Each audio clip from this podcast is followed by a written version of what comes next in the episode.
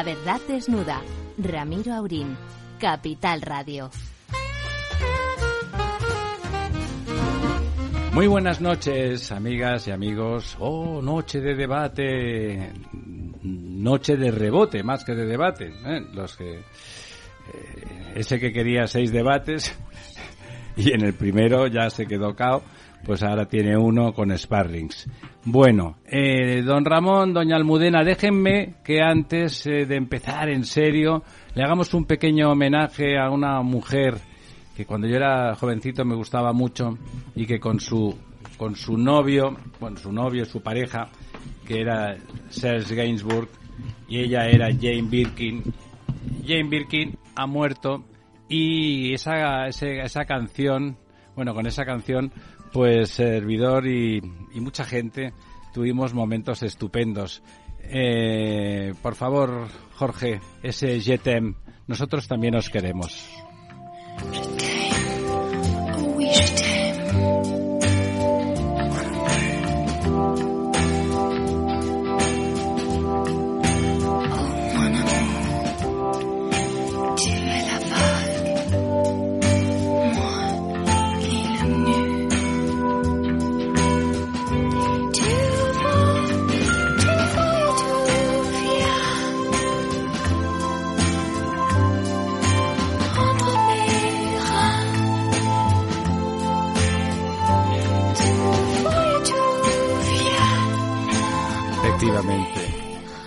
Je t'aime moi non plus.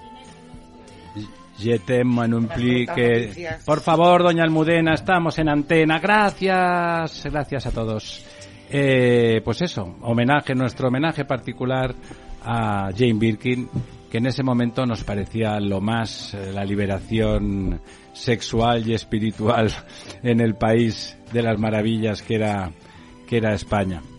Y a pesar de que parecía una canción coyuntural, ha resistido perfectamente el tiempo, porque además de la sugerencia evidentemente erótica y sexual, tiene otra sugerencia, ¿eh? porque a veces se dice esa broma, ¿por qué le llaman amor si quieren decir sexo?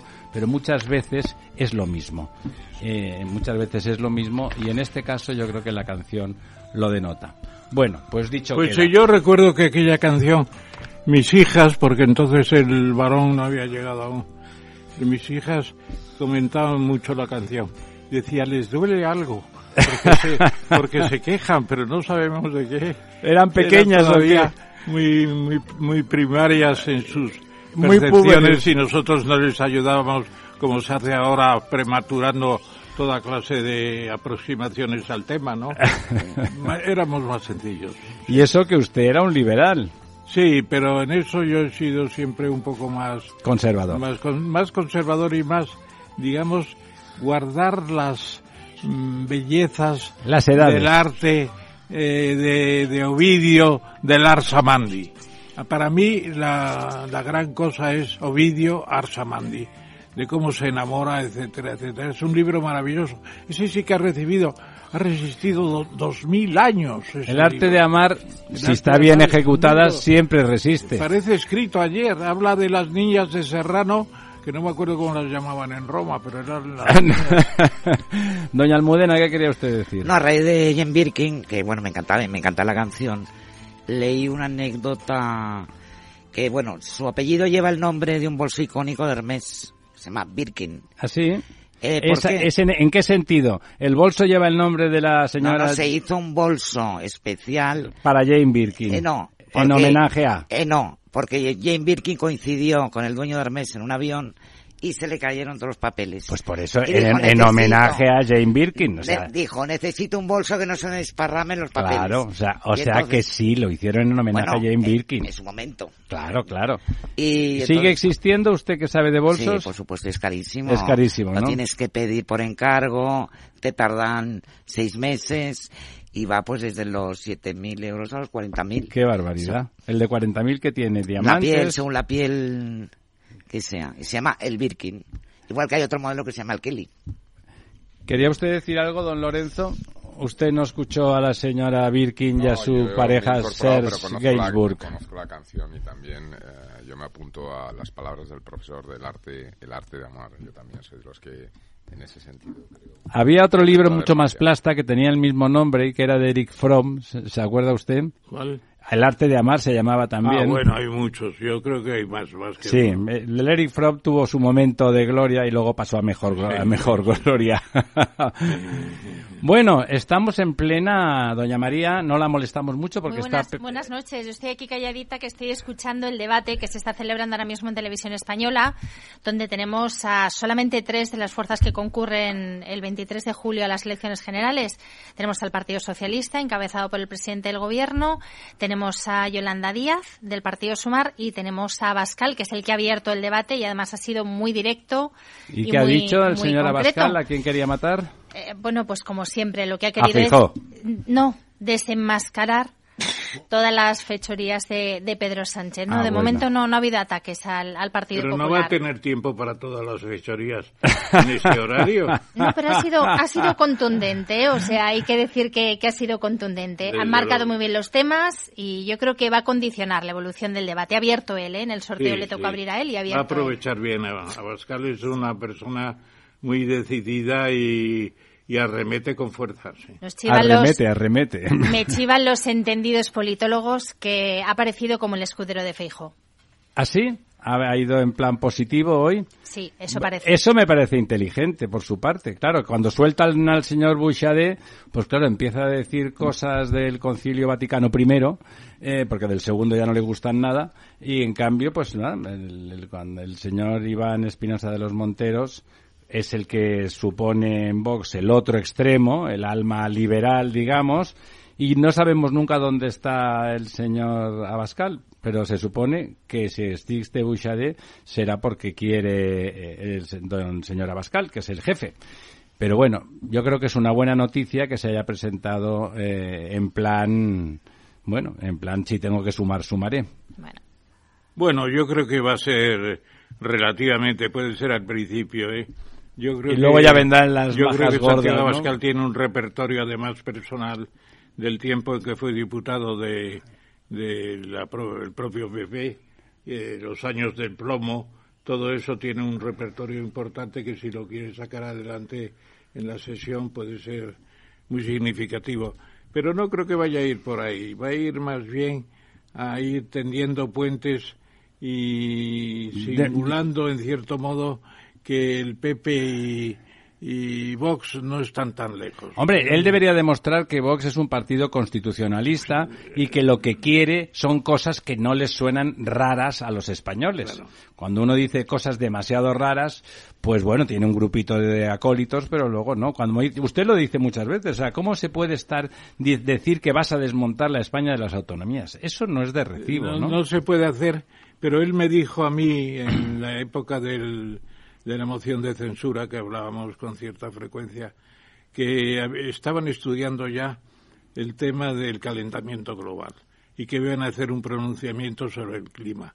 Y visto que no ha llegado tiempo para estas elecciones, lo cual es una pena. Esperemos que no sea que van a poner aire acondicionado. Y luego, de hecho, el reconocer el título octavo de la Constitución, las eh, autonomías, lo están reconociendo todos los días desde que negocian con la señora de Extremadura mañana, tarde y anoche. Don Ramón, don Ramón, el Bildu y Otegui también negocian con el gobierno de España y quieren romperlo, ¿no? Ellos quieren recuperar competencias, es lo que abogan. competencias y gobierno. Y, y yo creo que tendrán que darse cuenta de que ya es imposible sustituir las comunidades autónomas.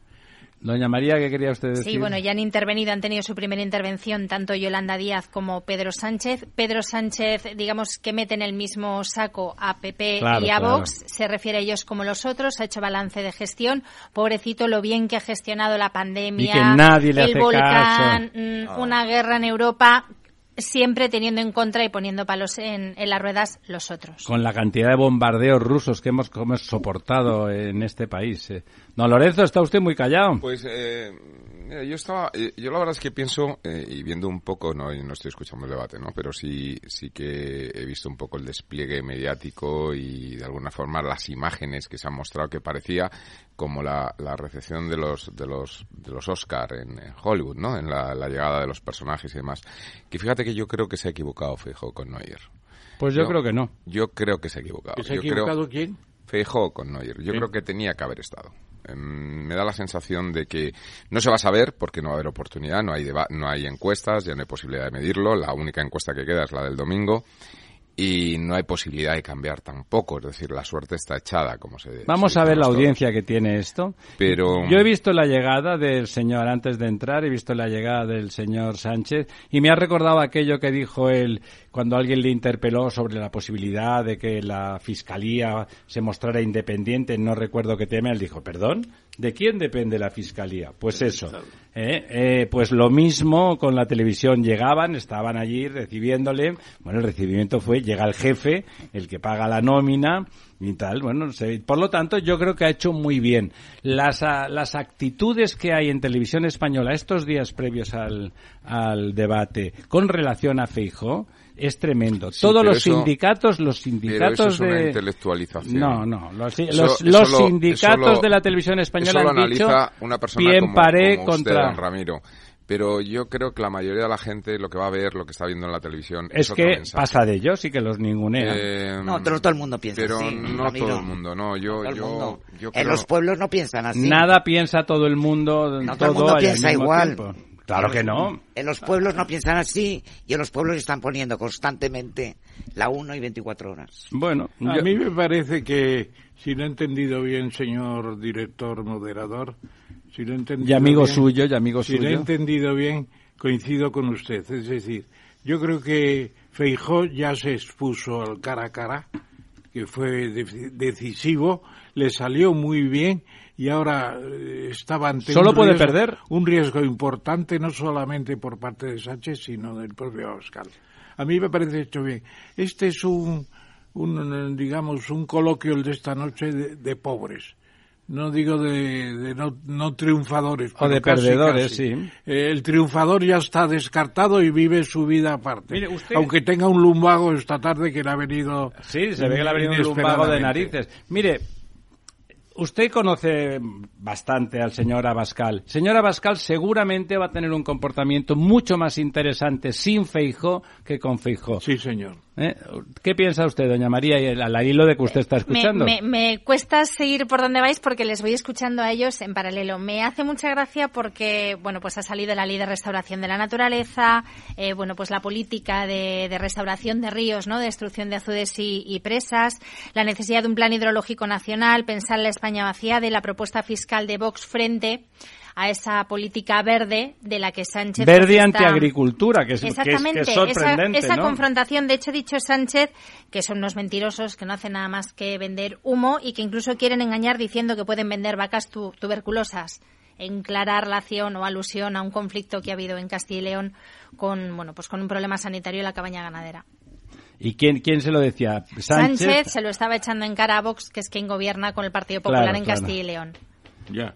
Bueno, yo no creo que sea ninguno un especialista en sanidad animal, pero no cabe duda, de, que en Castilla y León se suele saber más de, agropecuario que no en, Madrid. los despachos de Madrid. Y en Moncloa, exactamente. en Moncloa especialmente, que no diferencian un, por ejemplo, un, eh, qué sé yo, una, una frisona de una Suiza parda. Por ejemplo, interesante, ¿no? Vienen los dos de Europa, pero son muy diferentes, ¿no? La frisona es leche y la Suiza parda es carne. Don, no crean que se está tirando el pingüis que dirían mis hijos Don Ramón. Don Ramón de, del campo y de las vacas y de, otros, sobre todo y de otros animales sabe mucho. No, y el Aberdeen Angus es la, la, la iba a decir marca especial de carne y es precisamente la más cara porque es una mezcla única. Y la negra de la vileña negra, ¿qué me dice usted? Y esa es, española. Gracias a Dios y a la providencia divina se ha mantenido una raza que estuvo a punto de desaparecer. Y que es una carne extraordinaria. Fantástica, fantástica. También muy cara, por Lo que pasa es que las razas españolas pues no eh, aparecían en el nivel de las extranjeras porque no se daba de comer a los animales como se les da a los importados de razas eh, primigenias de, del resto de Europa, ¿no? Pero en cuanto se les alimenta bien, las razas españolas son tan buenas o mejores que las foráneas. Doña no María. Olvidemos, no nos olvidemos del ovino y de las lanas, las ovejas merinas, que vamos, las tenemos exportadas a todas partes. ¿eh? ¿Qué, sería de, ¿Qué sería de la economía australiana o neozelandesa? Es, es, de origen española, ¿no? Sí, sí, sí, es autóctona la merina. De hecho, los Lambas, como nuestro, nuestro querido amigo, eh, el apellido viene del Reino Unido, que eran gente que venía a buscar los, los corderos merinos, las, las ovejas merinas, y acabó el, el lamp de cordero de, acabó en la desidencia Lambas, pero tienen ahí parientes lejanos de tipo de tipo británico yendo a buscar. Bueno, era el negocio de la exportación en aquel momento era era allí. Es curioso cómo no se defiende bien. Yo no lo sé tanto el PP como Vox eh, en principio han estado en contra de la ley de restauración de la naturaleza, lo cual parece, dicho así, parece una canallada. Pero hay que decir a los oyentes que es que esa ley lo que hace es limitar gravemente las explotaciones agrícolas en España en lugares donde ahora se pueden producir. Eh, y que, por lo tanto, cuando lo está defendiendo tanto la señora Yolanda Díaz como el señor Sánchez, lo que están es por, una, por un postureo que se da a partir de gentes como el señor Timmermans, geógrafo a la sazón, eh, perjudicar a miles y miles de agricultores eh, en España. Lo que está pasando en la Unión Europea es que se da una paradoja. Ellos aspiran a una política verde que termina siendo incompatible. Estaba buscando además una noticia para ponerles un, un ejemplo.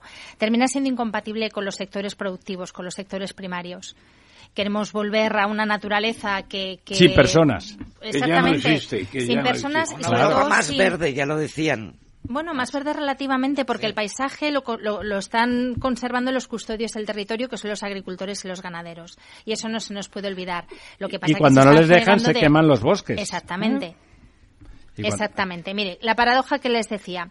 Resulta que la Unión Europea tiene prohibido aquí en, en cualquier cultivo del arroz un fungicida concreto que, bueno, pues ah, es, el famoso... muy importante para producir, bueno, pues hoy el triciclazol. El triciclazol, eso es. Bueno, pues hoy lo, que se ha debatido es, que para que las importaciones de terceros países eh, puedan meter arroz en, en, la Unión Europea, les vamos a permitir un margen bastante amplio de, de restos de triciclazol en, en ese arroz Y nosotros no. Nosotros no podemos Igual que con la fruta. Pero sí podemos importarlo con ah, Claro, eso no tiene ningún sentido. Bueno, tiene sentido si lo que quieres es desmantelar tu tejido productivo en aras a una Europa muy verde que va a ser al final pues un parque natural. Y no tener y no tener soberanía alimentaria. Ahí estamos. Y no tener soberanía alimentaria. Han empezado a hablar del Mercosur, quizá. No, porque el Mercosur es otro, tema, claro. de eso no sabe ninguno. Nos van a meter un dumping agrario de bajos salarios en Brasil, etcétera, y de un dumping ecológico de que no están en condiciones de presentarse con, con productos equivalentes a los europeos. No se puede frenar, hay que frenar lo del, lo del Mercosur porque, eh, bueno, Francia lo ha frenado. O exigir las mismas condiciones. Lo ha exigido y, y, no, no, no se podrá poner en marcha el, tratado agrario porque se carga en la agricultura europea.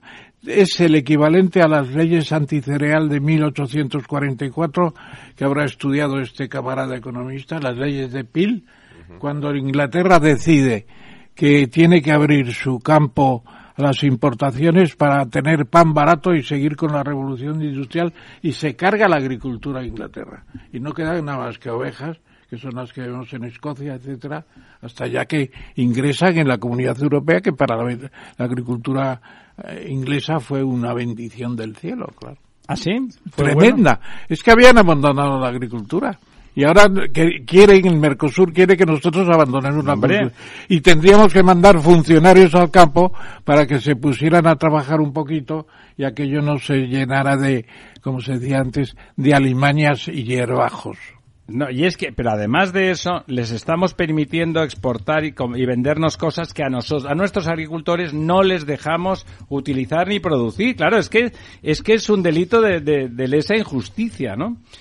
Don, Sí. don Lorenzo, que está usted escondido ahí detrás, Sí, quiero no, que diga cosas. No, comparto, comparto lo mismo. O sea, sí es un peligro el tema del Mercosur y efectivamente. Sí, lo de Marruecos y lo de- Se está desmantelando, pero también hay otra realidad, ¿no? En, en- detrás del campo. Es decir, eh, hay un desmantelamiento desde un, digamos, desde una posición política, esto es cierto, pero luego el, el campo en sí mismo empieza a autodesmantelarse. Es decir, yo el otro día, por ejemplo, hablaba con gente de Villarrobledo, en, en- en- es- este es el municipio, yo no lo sabía, más, con más viñedos de, de- de toda España.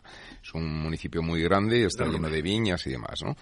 Y están ahí haciendo una sustitución que para los expertos en el vino es como una especie de, de, bueno, iba a decir de sangría, no sé si sería el término, pero vamos, de barbaridad, y es que están cortando las cepas bajas, cepas viejas, para poner cepas altas, para poner... eh, Con lías. En espalderas. Con injertos. No, aprovechar para poner- el pie. para poner, Pero eh, aprovechan el pie. Mm, no, es para que salgan en alto porque así las pueden recoger con máquinas, mientras que la cepa baja no, porque no hay gente. Y no es una claro. cuestión de precio. Es decir, No, no, ofrecen sin límite, pero Claro. no hay gente para recoger la uva. Entonces se ven cultivos- obligados a arrancar las cepas viejas, que son las que dan mejor Arrancar vino. Son las que dan mejor que vino, son las las, cepas viejas. las bajas, digamos, las de toda la vida, para poner cepas, eh, bueno, vides altas, que son como, eh, Sí, sí, como que dan una especie de que- lías, ¿no? Que me enseñaron unas fotos de unos, yo no los había visto, pero una especie de tractores raros que lo que hacen es que como que se meten debajo y empiezan como a vibrar. Sí, sí, a lo vibrar el árbol y empiezan a caer y tienen como una especie de paraguas y lo recogen. Y parece ser que están utilizando lo mismo también para los almendros. Como una especie de máquina con Que lo unos- sacude, no sé qué, yo lo he visto eso, ahí, sí. prueba, y cae, se pierde X número de uvas. Son o lo que los sea, pero- vibradores que se pero. Sí, son unos vibradores que vibran al árbol. No sé, el- digamos, para el árbol si esto es bueno o es malo, pero el Hombre, caso el vibrador en general es, que, bueno. Es que no hay gente. Pues eh, en general es gente. bueno, pero en el caso agrícola efectivamente es uno de los elementos que contribuye a lo que se llama la becería, de año y vez. Es decir, un año da mucho fruto y otro otra vez nada. Nos pasa y en el olivar, hay que por ir que luchar contra la becería y regular Claro, la pero toda esta becería surge precisamente porque no hay gente. Es decir, No, que la el No, es, es el, tradicional. el desarrollo fenológico de la la- planta es la- así. un año la te da... aplicación que las da Influye ahora de la mucho en el meneo al árbol. esto- El meneo al árbol le quita mucha producción. No, pero yo me refería con, con el tema de la aplicación a, a lo que, bueno, está ocurriendo. ¿Cómo va el debate, doña María? que falta esto, ¿no? Esta Bueno, gente. pues como se podía prever, Sánchez y, y Yolanda lo han preparado juntos, está clarísimo, Está claro, mano a mano, sí. los mensajes los tienen claros. El PP no está presente, pero se siente. Se en siente, se siente.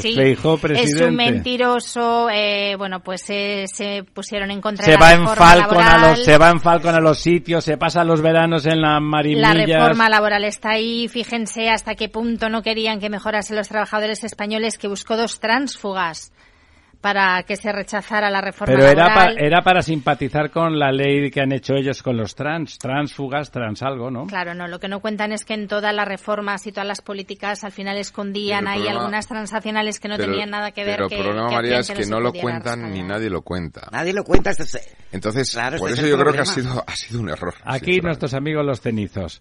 Dentro de, bueno, ahora vamos a tener, que sí, doña Almudena, puede usted decir lo que quiera también. No, pero es, es no, ser, no es ser ceniza. No, es que es, que que, yo considero que es un error. Me parece, en cambio a mí me parece manifiestamente lo contrario, me parece estratégicamente solo podía perder. Como ha dicho don Ramón, tuvo ganó por goleada en la vez anterior en la confrontación real con el con el actual presidente del gobierno y solo podía perder. Está claro que lo iban a preparar juntos en un entorno hostil como es ahora mismo televisión determinadas española. cosas, esto de la reforma laboral, que pues que se pueden contestar. No, se puede contestar, doña Mudena, todo. se puede contestar todo, pero si el contexto no es adecuado, es, no es verdad. Es que eso hay que saberlo. Bueno, pero es que a lo mejor hay mucho lector Sí, del pero hay PP que muchos hubiera ataques, querido hay que- muchos que, ataques estuviera que ahí. incluso sabiéndolo y, y- y- y compartiéndolo, alguien como Abascal desde vos le interesa callarse para recoger votos. Es Claro, decir, es hay un que- interés que lleva a que al final El reforzado va a ser Abascal. Pues es como lo del chiste de Gila, ¿no? Le estaban pegando ahí entre dos, me meto, no me meto, al final le pusimos entre los tres, ¿no? Pues,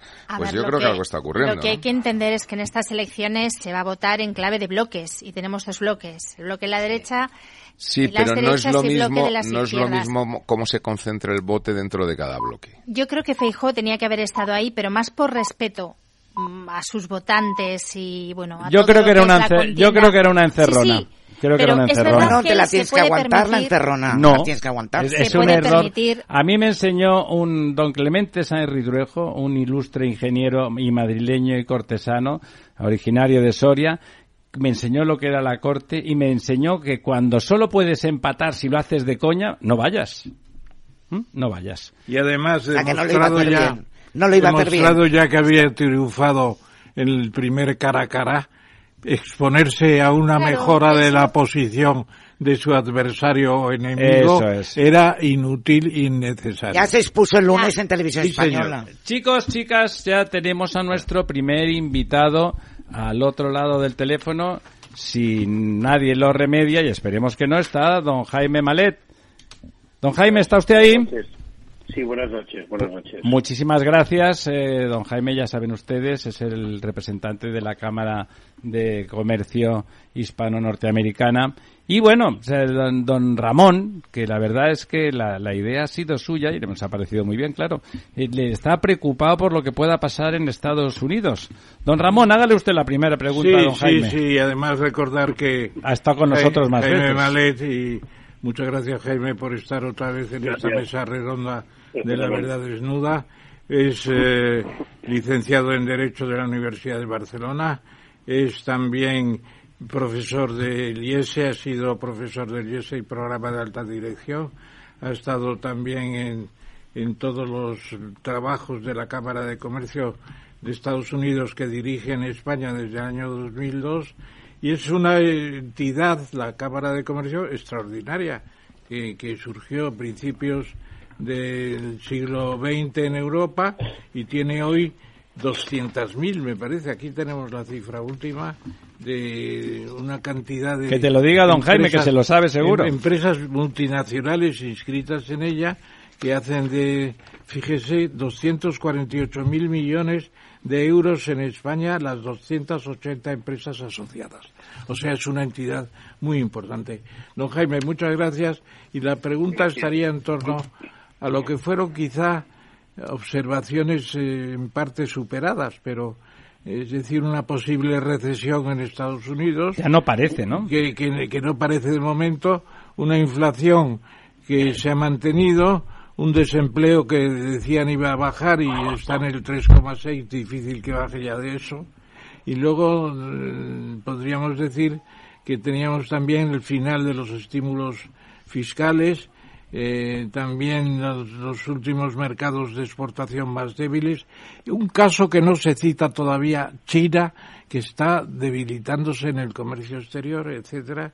Todo eso pensaban que iba a dar como consecuencia una recesión que por el momento no está tan claro. ¿Qué, qué, qué opina usted de, de- la situación presente desde eh, la visión real que tienen de los hechos? Bueno, la, la, la, la- ciencia de predecir el futuro en economía es, es eh, si- siempre da lugar a equivocaciones, ¿no? Yo, yo desde luego lo que lo que está claro es que mm, eh, leyendo diferentes análisis eh, no hay un consenso sobre si Estados Unidos eh, puede entrar en recesión o no. Lo que está claro es que el primer semestre del 2024 habrá un, una, una, una desaceleración de la, de la economía eh, que sea más fuerte o más, o más débil va a depender mm, básicamente mm, de la voluntad Powell, el presidente de la Fed, eh, y eso va a venir determinado por la inflación. ¿no? La inflación en Estados Unidos está en un 4,8%, ha caído, ha caído porque llegó a un 5,3%, pero si sigue en un 4,8% se aumentará aumentarán los tipos de interés estar en un 5,25, aumentarán un 5,5, un 5,75 y si hubiese que aumentarlos más porque la transmisión de la política monetaria mm, se mantiene lenta, pues entonces eh, quizás sí que se provocaría una recesión, pues sobre todo para mm, reducir la inflación a un, a un, a un término adecuado de acuerdo con la política de la, de la FED. El factor China que, perdona Jaime, el factor China que he mencionado tiene importancia también la debilidad de la de la economía china que no se esperaba tan tan bajante. Bueno, eso eso tiene tiene importancia mm, para la economía americana relativa, para la economía mundial muchísima, ¿no? Pero por supuesto hay un proceso de, de ingeniería de las cadenas de suministro eh, muchas eh, compañías pues están cambiando el lugar donde fabrican y, y, exportan muchas compañías multinacionales muchas compañías americanas eh, y eso todo eso pues tiene tiene tiene elementos inflacionarios no porque la, la la globalización sobre todo ha servido para mantener la inflación a raya en los últimos 20 o 30 años, ¿no? Y eso pues está cambiando. Pero mm, el elemento fundamental de la inflación es el es el, es el pleno empleo, ¿no? ¿El qué, perdón? el, pleno empleo, pleno, empleo. ¿eh? En Estados Unidos el, el desempleo es un 3,7%, que es un nivel eh, muy bajo. Eh, se ha mantenido muy bajo en los últimos eh, 6 o 7, 8 años. Eh, a pesar de, la, de, la, de lo que supuso el COVID, hay que, hay que recordar que, que, hay elementos que se derivan de la propia ebullición de la economía y de la contratación que hacen las empresas, pero luego también ha habido un elemento de reducción de la masa de la masa de, de, empleados, eh, en, en, parte en parte por restricciones de la migración durante el COVID y, y por la política por la política migratoria de, de la administración Trump Luego, durante el COVID, se murieron mm, un millón cien mil eh, personas en Estados Unidos, de las cuales 400, 500 mil eran empleados, eran, eran parte de la fuerza laboral. Y luego, por otro lado, pues lo que le llaman la gran renuncia, ¿no? El, el, carpe diem de, que siguió al, al, COVID y que ha hecho que, muchos puestos de trabajo eh, no se cubran hoy en día en, Estados Unidos. ¿no? Todo eso lleva a pleno empleo el pleno empleo hace que mm, suban las demandas salariales y eso, eh, al contrario de lo que ocurre en Europa, eh, mm, permite una inflación que no es eh, que es de demanda y no de oferta, ¿no? Como en, como en, España y en, Europa es básicamente de, de, oferta y en Estados Unidos de demanda, ¿no?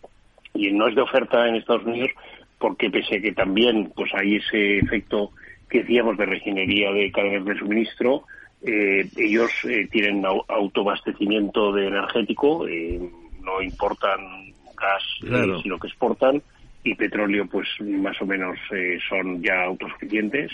Y luego, pues sí, tienen un impacto, pero mucho menor en, en, en, temas como los fertilizantes y otros, otros temas causados por la guerra de Ucrania. ¿no?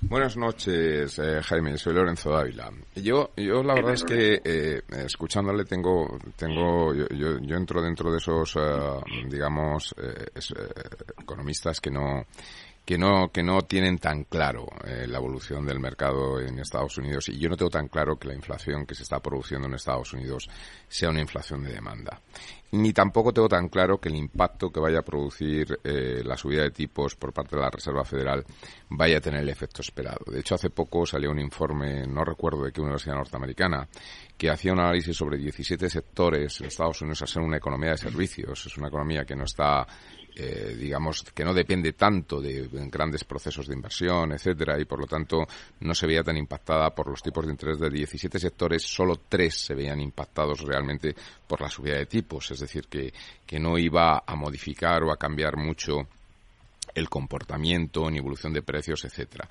Por otra parte, hay otro estudio también muy interesante en Estados Unidos donde se está reflejando que es verdad que está subiendo los salarios, sobre todo en los puestos de menos cualificación, pero sin embargo en los puestos más cualificados, esto es un, artículo del Wall Street Journal de la semana pasada, que sin embargo los puestos más cualificados pues estaba habiendo problemas de retrocesión en salarios, incluso en, los mercados financieros, los, en, los tecnológicos, en las compañías tecnológicas. Eh, es decir, que no, no, no está tan claro el, impacto o la, o la realidad de una inflación de demanda ni el impacto que vayan a tener las subidas de, tipos de interés. Eh, yo ahí... Eh, o sea que habría menos tendencia a la recesión. Bueno, yo creo que Estados Unidos, aunque sea autosuficiente en energía, al final el, el mercado energético es un mercado internacional. Los precios se marcan en los mercados internacionales y hay algo que se llama el coste de oportunidad y nadie vende por debajo de lo que podría vender a otro, es decir, y menos una economía tan liberalizada como la de Estados Unidos. Luego, los granos, eh, estamos viendo eh, ayer, noticia de ayer de Rusia, aunque ahora parece que se puede recular, pero hemos sufrido durante meses una subida de los precios de los alimentos también por una circunstancia de una, de una guerra en Europa que ha tenido consecuencias mundiales. Eh, hay muchos elementos que están provocando esa inflación de costes. Otra que no se está reflejando, yo no la he visto reflejada, y es que desde la pandemia empieza a haber una especie de reindustrialización en muchos países, es decir, de vuelta a relocalización. Relocalización de muchas mm. industrias y claro, si se produjo la deslocalización desde los años 70 para abaratar costes, una relocalización supone lo contrario, es decir, un incremento de costes productivos. Eso eh, es algo que yo creo que no se está analizando eh, de manera profunda por parte de los bancos centrales. Eh, yo ahí discrepo un poco de la política que están tomando en general.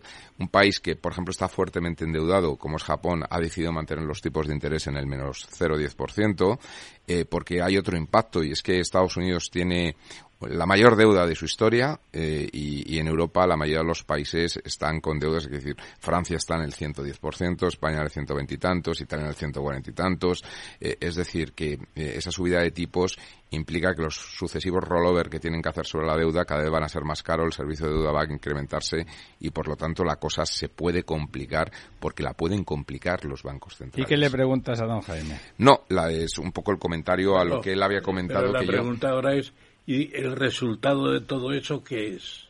Bueno, es que yo creo que está por, por definir. Es decir, yo creo que podemos podemos eh, llegar a un error en las políticas monetarias que se están aplicando desde los bancos centrales.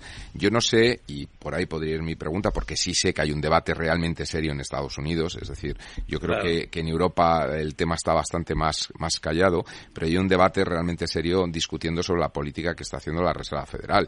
Incluso la han llevado a, tomar posiciones de, de, recular en la subida de tipos, aunque ahora vuelven. Es decir, que está en una situación donde realmente me recuerda, esto el profesor lo sabrá mucho mejor, aquellos debates que se producían entre la escuela de Chicago y la escuela de Nueva York en los años 70, que habían debates intelectuales de realmente en qué posición estamos, ¿no? O incluso antes de la escuela de Chicago, eh, cuando decía Churchill, siempre que pregunto a tres economistas, eh, tengo tres opiniones diferentes, salvo cuando está Keynes, que tengo cuatro porque él me da dos opiniones.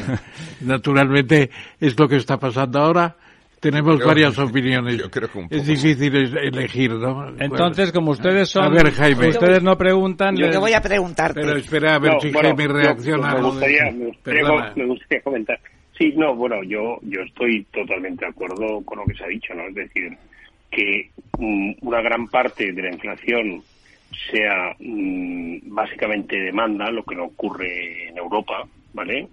Eh, por, por, por, por, por, un tema muy sencillo de demandas salariales, no significa que haya una parte mucho más pequeña de eh, perturbación de la oferta, ¿vale? Y eso viene, pues como he dicho, de la reingeniería de las cadenas de suministro, es decir, la reglobalización o como se le quiera llamar, mm, tiene una parte, eh, tiene una parte de los fertilizantes, es decir, el grano, los alimentos, eh, por la guerra de, de, Ucrania y tiene y tiene una parte eh, también pues eh, de otros factores no en cuanto al, al tema energético sí es verdad que hay mercados globales pero los mercados globales funcionan para exportación no el gas en Estados Unidos es baratísimo y, y, ahí, y no, no, necesitan no necesitan traerlo de ningún sitio lo tienen a raudales no bueno yo creo yo creo que en principio yo estoy totalmente de acuerdo, Pero bueno, me gustaría añadir el matiz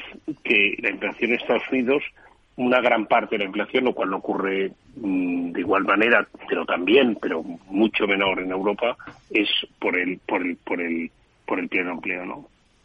Claro, hay tensiones salariales porque todo el mundo está trabajando, claro. Hola Jaime, eh, buenas noches, soy Almudena Semur, ¿qué tal? Mira, hola. Yo, hola. Yo te quería preguntar un poco, pues, mm, a ver si nos puedes explicar los efectos que está teniendo el programa IRA, que es este programa eh, por el cual se destinan fondos pues para paliar la, la inflación y reducir la inversión. 300 mil millones, ¿no? O sea, muchísimo dinero. Entonces, ¿están notando ya los efectos de, de este programa? Sí, claro. Hay un... Hay, hay, hay dos elementos que en todo este análisis ¿no? que hay que hacer de la economía americana son muy importantes. Uno es la política fiscal, que mm, eh, es más eh, hay más gasto público que nunca teniendo en cuenta que se produce en un contexto de pleno empleo lo, cual no había pasado nunca en la historia no eh, tenemos el Inflation Rate um, Act no hay Inflation Reduction Act que son 800 um, y pico mil, miles de millones tenemos el, otro otro otra ley de infraestructuras de 550 mil millones y tenemos otra de, semiconductores de 280 mil millones. Qué números, ¿no? Sí, sí. Bueno, en Europa también, pues nuestro nuestro nuestro nuestros fondos de, de recuperación son 780 mil millones, ¿no? Aquí es el doble, básicamente, más o menos. Con la mitad de población. Pero, con, mm, con la mitad de población, no la mitad, porque sin el Reino Unido Europa se ha quedado más cerca a, a, Estados Unidos, pero bueno, con, con, menor, menor población, sí. Eh, y luego, y luego, claro, hay otro tema de que es la política monetaria. el balance de la, de la Fed ha crecido de mm, un billón de, dólares en el 2007 a 8,5 billones, que es lo que tiene ahora y tiene que adelgazar, ¿no? Todo esto también, también, también cuenta y sobre todo la política monetaria no se sabe muy bien qué efectos mm, va a tener esa, esa política monetaria tan expansiva que ha habido, que, que ha existido durante todos estos años. Pero el efecto de la política fiscal de estos, estos eh, grandes programas de, inversión en, en, renovables, en infraestructura, en semiconductores, todo esto eh, son programas que se van a, invertir durante los próximos años, ¿no? Y que, por supuesto, van a tirar de la economía también, van a tener un efecto muy importante en la formación bruta de capital, ¿no? Ya. Y habrá menos tendencia a la recesión, en definitiva. Sí, exacto. Bueno pues algo hemos avanzado. Sí.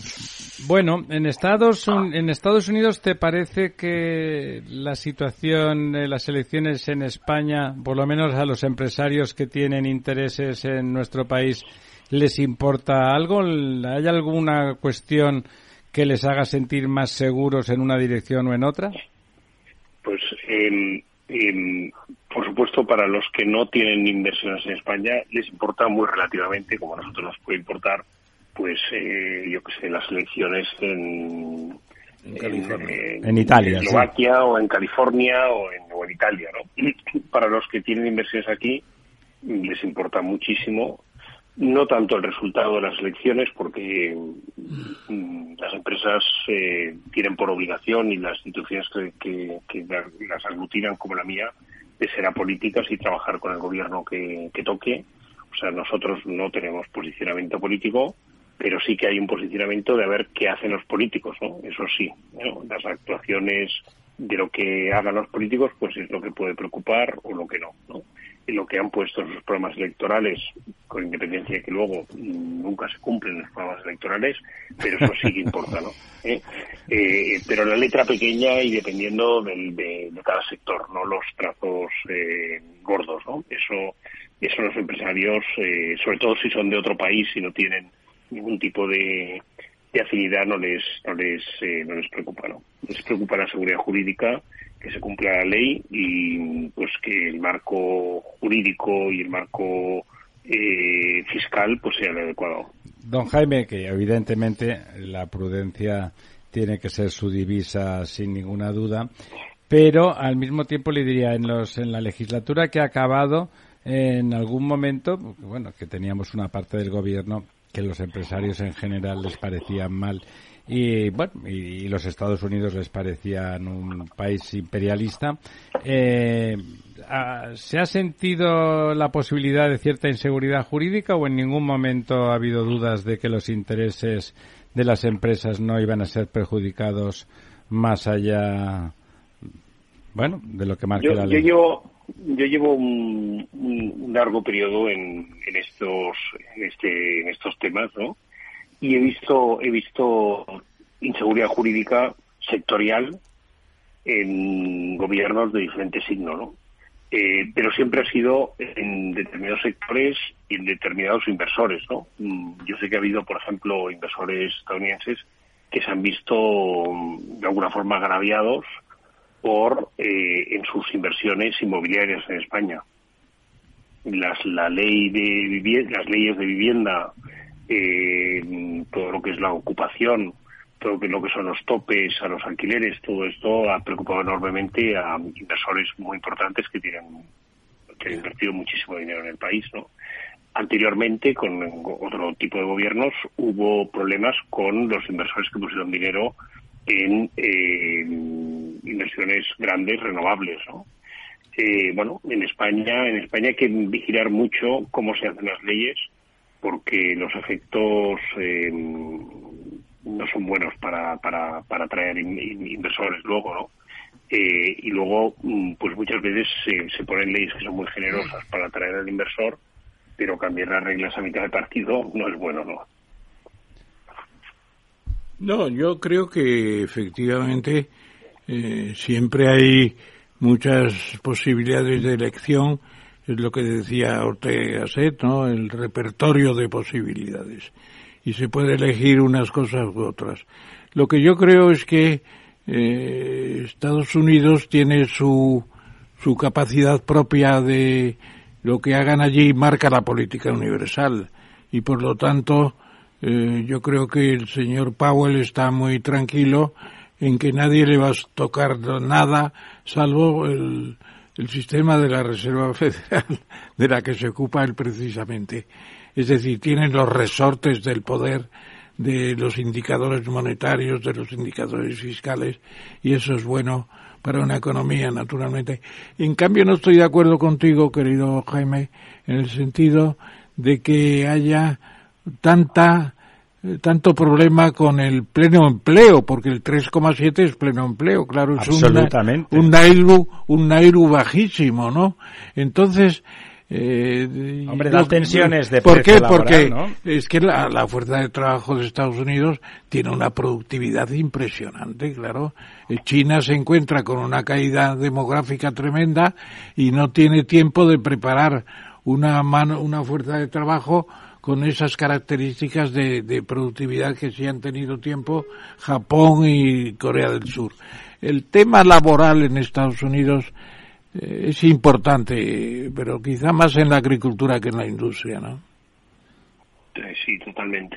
A ver, yo pienso que Estados Unidos es un caso de, éxito económico sin, sin precedentes en la historia que mm, solamente hay que ver la evolución que ha habido desde la crisis del 2008 hasta ahora. Eh, Estados Unidos eh, mm, tenía un PIB parecido en el 2008 al de la eurozona, hoy lo duplica. Tenía un PIB per cápita similar al de la eurozona, hoy lo duplica. Para que nos hagamos una idea, eh, el estado más pobre de los 50 estados de Estados Unidos es Mississippi, tiene una renta per cápita de 50.000 dólares eh, mm, por persona, exactamente igual que la que tiene Francia y muy superior a la, española, ¿no? Eh, bueno, mm, es un país que sus recetas eh, económicas, con todos sus, fallos y sus dificultades, y mm, es una receta que funciona, ¿no? Eso está claro, ¿no? Porque porque es un país que, que, crece y que, está organizado y la, eh, una de cada patentes que hay en el mundo salen de allí, eh, las universidades, eh, bueno, no, no hace falta venderlo mucho en esta casa que está vendido, sí. Ustedes representan que, que, son amigos, ¿no? Pero vaya, yo creo, yo creo que los europeos tenemos mucho que aprender y mucho que mirar, ¿no? A, nuestro, a nuestro, a, nuestro país eh, de y, que quizás, pues, pues, eh, pues muchas de las recetas que hay allí, pues se tendrían que aplicar aquí, aquí ¿no? Eso es lo que le quería preguntar, doña Almudena, ¿verdad? Sí, eh, Jaime, he leído, bueno, uno, he leído que comentabas que si España cree que el futuro nuestro pasa por lo que diga Bruselas en cuanto a autonomía estratégica, pues que nos vamos a equivocar. Eh, ¿Me puedes ampliar un poco el por qué nos vamos a equivocar? Bueno, sí, sí. Bueno, yo creo, yo creo que, yo creo que en España mm, eh, nos, nos, eh, nos pensamos que, en Europa mm, hay muy buena fe y que mm, todo se hace con intenciones europeístas, pero pero la verdad es que eh, cuando los franceses, eh, sobre todo los franceses, pero también los alemanes, eh, hablan de autonomía estratégica, de crear campeones europeos, mm, de generar compañías tecnológicas europeas, no están pensando en compañías españolas o, italianas o húngaras, están pensando en, en, empresas francesas, si son franceses, o alemanas, alemanas si son alemanas. ¿no? Entonces, mm, no sé por qué me da la impresión de que esa mm, idea de, la autonomía estratégica que tiene mucho sentido pues para no depender pues del gas ruso o de los o de determinados productos estratégicos chinos no tiene mucho sentido desde el punto de vista de las, eh, de las empresas americanas, que justamente son empresas que tienen una, llevan muchísimos años aquí, en 40, 50, 60 años, eh, que tienen una percepción de lo que es Europa mucho más justa y equitativa que la que tienen los, las propias empresas europeas, que siempre están buscando por los intereses eh, particulares y nacionales de cada uno de los países de la, de la Unión y que, eh, por, y que, y que, mm, por supuesto a España no le, no le, no le, no le beneficia ese tipo de, políticas porque las empresas españolas son muy pequeñas y están muy descapitalizadas. Y cuando se habla de generar campeones europeos, pues lo que va a pasar es que se van a crear grandes compañías francesas o alemanas o holandesas y las empresas españolas se van a quedar en un rinconcito o van a ser opadas y van a pertenecer a grupos donde los centros de decisión no estarán en Madrid o en Barcelona o, en Valencia, ¿no?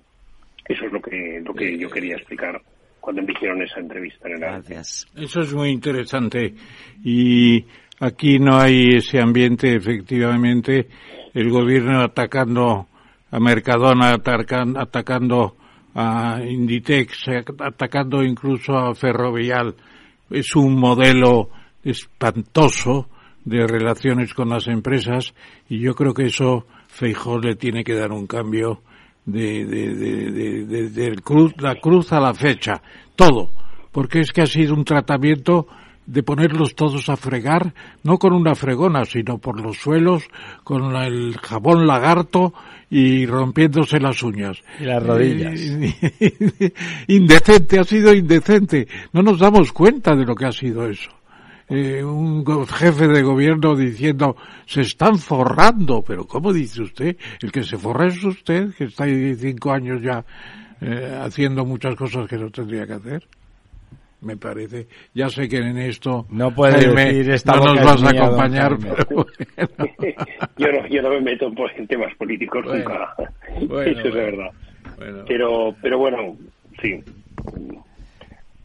Bueno, eh, en definitiva, una última pregunta.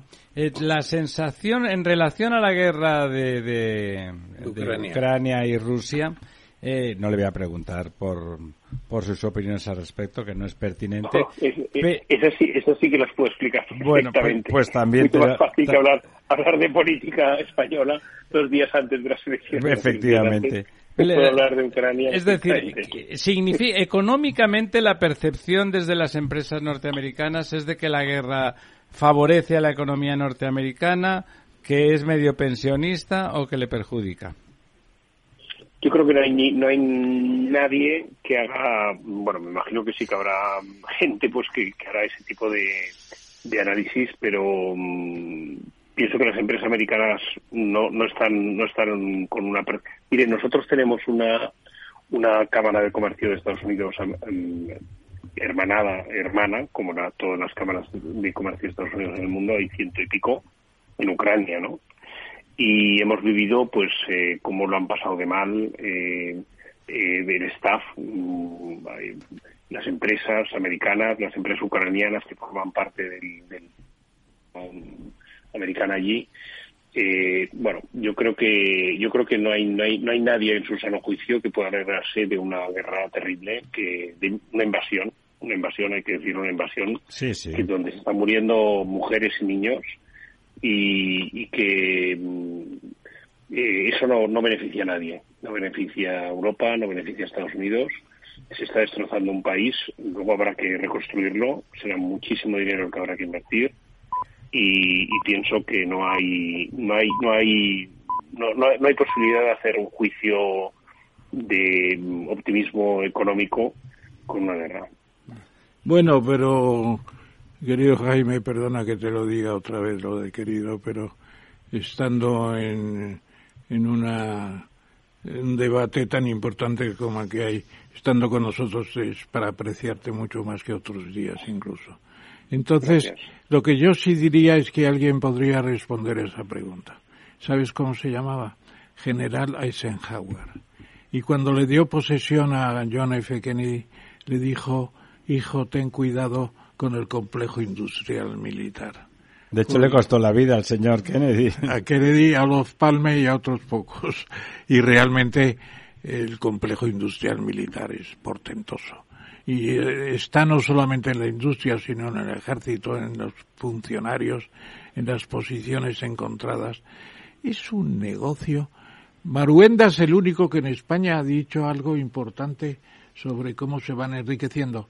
Maruenda y un antiguo ministro de Aznar que se llamaba Sánchez, no sé qué, que está ahora dice también dijo algo. Es tremendo lo que es el negocio de las armas, tremendo. Y además las, están agotando los arsenales, es una cosa. Y además armas carísimas, porque... Todas las armas son caras. Pero ya mucho más caras que antes ya.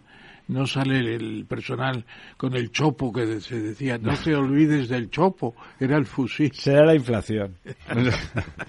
Don Jaime, eh, muchísimas gracias por estar con nosotros eh, de nuevo y darnos esa visión. ¿Sabe? Es verdad, tiene usted razón en una cosa que sigue siendo una estupidez en Europa, pero en España más, que sigue habiendo una especie de visión eh, con relación a Estados Unidos maniquea y, que nos olvidamos de todo el discurso que aquí en Europa tenemos un estado del bienestar estupendo. Bueno, es verdad que tenemos un buen estado del bienestar, pero luego si vemos las rentas per cápita resulta bueno, resulta que manifiestamente la renta per cápita norteamericana es muy superior a la europea, incluida la de los grandes países. Ya no hablo de los países del este recién llegados y aterrizados. Por lo tanto, no lo sé si, si el, la desigualdad, que hay una cierta desigualdad mayor en Estados Unidos que en Europa, si no queda compensada por esa diferencia de renta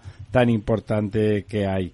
Eh, y por lo tanto. No, estoy seguro, pero mm, el, el, estado de bienestar en Estados Unidos ha mejorado muchísimo en los últimos años, eso también hay que tenerlo en cuenta. Y en cuanto, y déjeme decir algo en cuanto al tema de las, de las armas y ese complejo militar. Mire, en el mundo también hay otros complejos militares muy importantes como el chino o el ruso. Hombre, claro, son internacionales. Y no, y, no, y, no, sé qué haríamos los europeos si no fuese por el, complejo, militar, americano. Estadounidense. Yo creo que tendríamos que aprender o a beber vodka o a comer con palillos. Me temo que sí. No, no, simplemente yo le recomendaría otra cosa más sencilla, Jaime, que es releer a Immanuel Kant su ensayo sobre la paz perpetua de 1795. Ahí está todo. Lo que pasa es que, chinos y rusos no sé si leen no, pero, ¿eh? pero Kant pensaba como europeo y hablaba de Europa ya como guerras civiles europeas.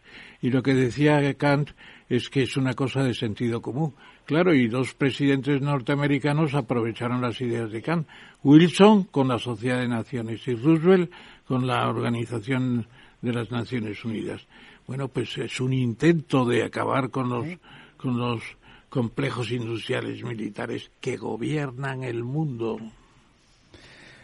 Don Jaime, eh, estamos, yo particularmente estoy bastante de acuerdo con lo que ha dicho usted. Si no se hiciera el complejo industrial militar americano, tendríamos que estar aprendiendo ruso. A mí lo del vodka no me importa mucho, pero lo de aprender ruso lo veo más complicado. Y lo del caviar tampoco le preocupa. No, eso me parece bien incluso. Pero ya, y lo de comer con palillos tampoco, pero lo de aprender chino, eso son palabras, palabras mayores. Don Jaime, muchísimas gracias. Eh, contamos con usted, ya sabe, cada vez que que tengamos una duda sobre los Estados Unidos de América. Gracias. Saludos muy cordial, Este es un mensaje para todos los oyentes de radio y es solo para decir gracias. Gracias por dedicarnos tres horas cada día. Gracias por escucharnos en casa, en el coche, en el trabajo, en un móvil o donde sea, en directo o en podcast. Gracias por tu fidelidad, porque gracias a ti, la radio sigue siendo un gran medio, el más creíble, en el que más confías y el que mejor te informa y entretiene. El medio del día a día, de la actualidad al instante y que te acompaña siempre estés donde estés. Radio Value, la Asociación de Radios Comerciales, te da gracias a ti.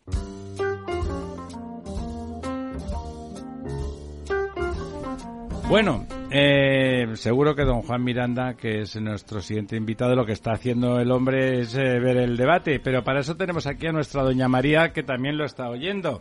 ¿Cómo Sí, va la estamos- cosa? Pues ya han terminado los dos primeros bloques, el de política económica, el de políticas Hay dos, es un dos contra uno, claro, ¿no? Es un dos contra uno clarísimo y en ese uno se mete de rondón al ausente que es el señor Feijó. Debo decir, al principio nos preguntaba si estábamos de acuerdo o no con la ausencia de Feijó. Yo creo que ha hecho bien en no ir, porque al final esto no es un debate constructivo, es un debate de perdedores. Y el hecho de que no esté Feijó le permite diferenciarse mucho de esa asociación que Y se está en claro, hacerle las- con la- los nos decía postulados de usted en el off que estaba claramente asociado, que han trabajado juntos en la misma mesa Sí. preparando el debate doña Yoli y Peter. Sí, sí, van los dos a una contra Bascal. Lo cierto es que Yolanda se empeña mucho, además con un, un discurso bastante agresivo, muy parecido a Iglesias, por cierto, eh, pero se esfuerza en diferenciarse de Sánchez en asuntos como la política de vivienda o eh, el tema de las pensiones, que Claro, ellos no algo- están de acuerdo algo en para que le voten a ella. Creo que ya tenemos a don Juan Miranda al otro lado del teléfono. ¿Estás ahí, Juan? Aquí estoy, ¿qué tal? Buenas Pues noches. muchas gracias porque me imagino que estarás siguiendo el, el debatillo. Pues lo digo por... porque el, deba- el debatete. El debatete, efectivamente. ¿Qué tal? Teníamos aquí teníamos a doña María Santos eh, escuchándolo para decirnos cosas también de comentarlo contigo con más propiedad. ¿Cómo lo estás viendo tú? Bueno, a ver, yo creo que este debate, el hecho de que no esté Feijó lo condiciona enormemente. Eh, habría que ver eh, todo el debate, esperar al final para ver si eso es bueno o malo para Feijó. Yo creo que de alguna manera estamos viendo, y así lo va diciendo la propaganda partidaria del PP, un debate de perdedores.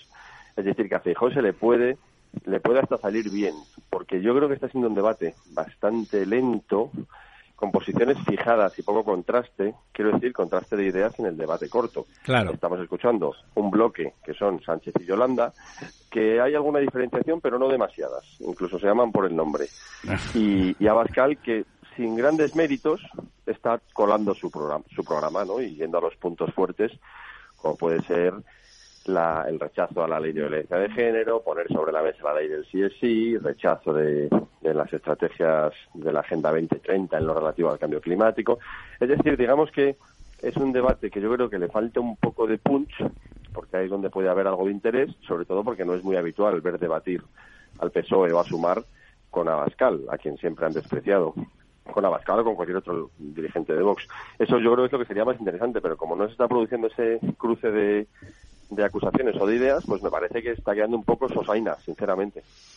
Y por lo tanto, como decías, aquí estábamos discutiendo con opiniones diversas si era bueno o no. Don Ramón y yo estábamos de acuerdo en que en principio solo podía perder puntos eh, Feijó después del gran debate ver. que hizo, ¿no? A ver, claro, yo- o sea, yo creo que Feijóo hizo un gran debate hace una semana ¿y para qué queremos más líos, no? Si él lo tiene claro, pues además este debate 2-2 como concepto al PP no le viene bien, porque el PP no quiere escenificar que un bloque es PP y Vox y otro es PSOE y Sumar, porque ahí se quedan fuera los otros tres, ¿no? Que son socios necesarios cada vez más de Sánchez, que es Esquerra, el PNV y Bildu. Y, luego podemos añadir a Jones Percat si queréis también. Por lo tanto, el hecho en sí de participar en un debate que sea un 2-2 para Feijóo sería una derrota antes de empezar. Entonces yo puedo entender que Feijóo lo quiera rechazar. Eh, dicho esto, hoy Feijó se presenta en este debate como una posición intermedia que no está ocupando nadie. Es que es así, entre eh, Abascal, que está vendiendo bien su programa, aunque no está siendo contundente en el rechazo de las acusaciones, no está siendo claro, yo creo, en, el rechazo de acusaciones, no hay datos que avalen algunas de las acusaciones que le hacen o que él debería utilizar para rechazarlas. Y luego eh, Sánchez y, Yolanda Díaz, pues casi como un bloque. Y una novios, novios, son novios son novios, sí. una acusación que le ha hecho a Pascal eh, ahora hace un momento, al finalizar el segundo bloque, y es que no. vamos, que parece que no llevan gobernando cuatro años, cuando muchas de las cuestiones que están sobre la mesa están así, están en discusión o en debate porque ellos han gestionado cuatro años, ¿no? Claro, que es que tiene razón, ¿no? Pues sin que sirva de precedente, tiene razón que parece que acaban de aterrizar y parece que los que vengan de gobernar sean Abascal y, y Feijó, ¿no? Que, no han tocado... Claro, eso es, eso yo creo que... vamos a ver, yo creo que Yolanda Díaz y Pedro Sánchez tienen que defender su gestión. Lo que pasa es que eh, los asuntos más candentes no acaban de aterrizar. Es decir, por ejemplo, eh, la cuestión del de la ley del CSI, pues Abascal lo ha puesto dos veces sobre la mesa con mucha contundencia. Eh, Sánchez y Yolanda se han ido por las ramas. Eh, Sánchez ha dicho que a veces cometen errores. No, ha hecho una, no, no me parece, dada la gravedad de, esa ley, no me parece que sea una petición de perdón suficiente. Ha muerto gente, mala suerte, ¿no? Sí, alguien ha matado a alguien, ¿no? Exactamente, como decía Gila.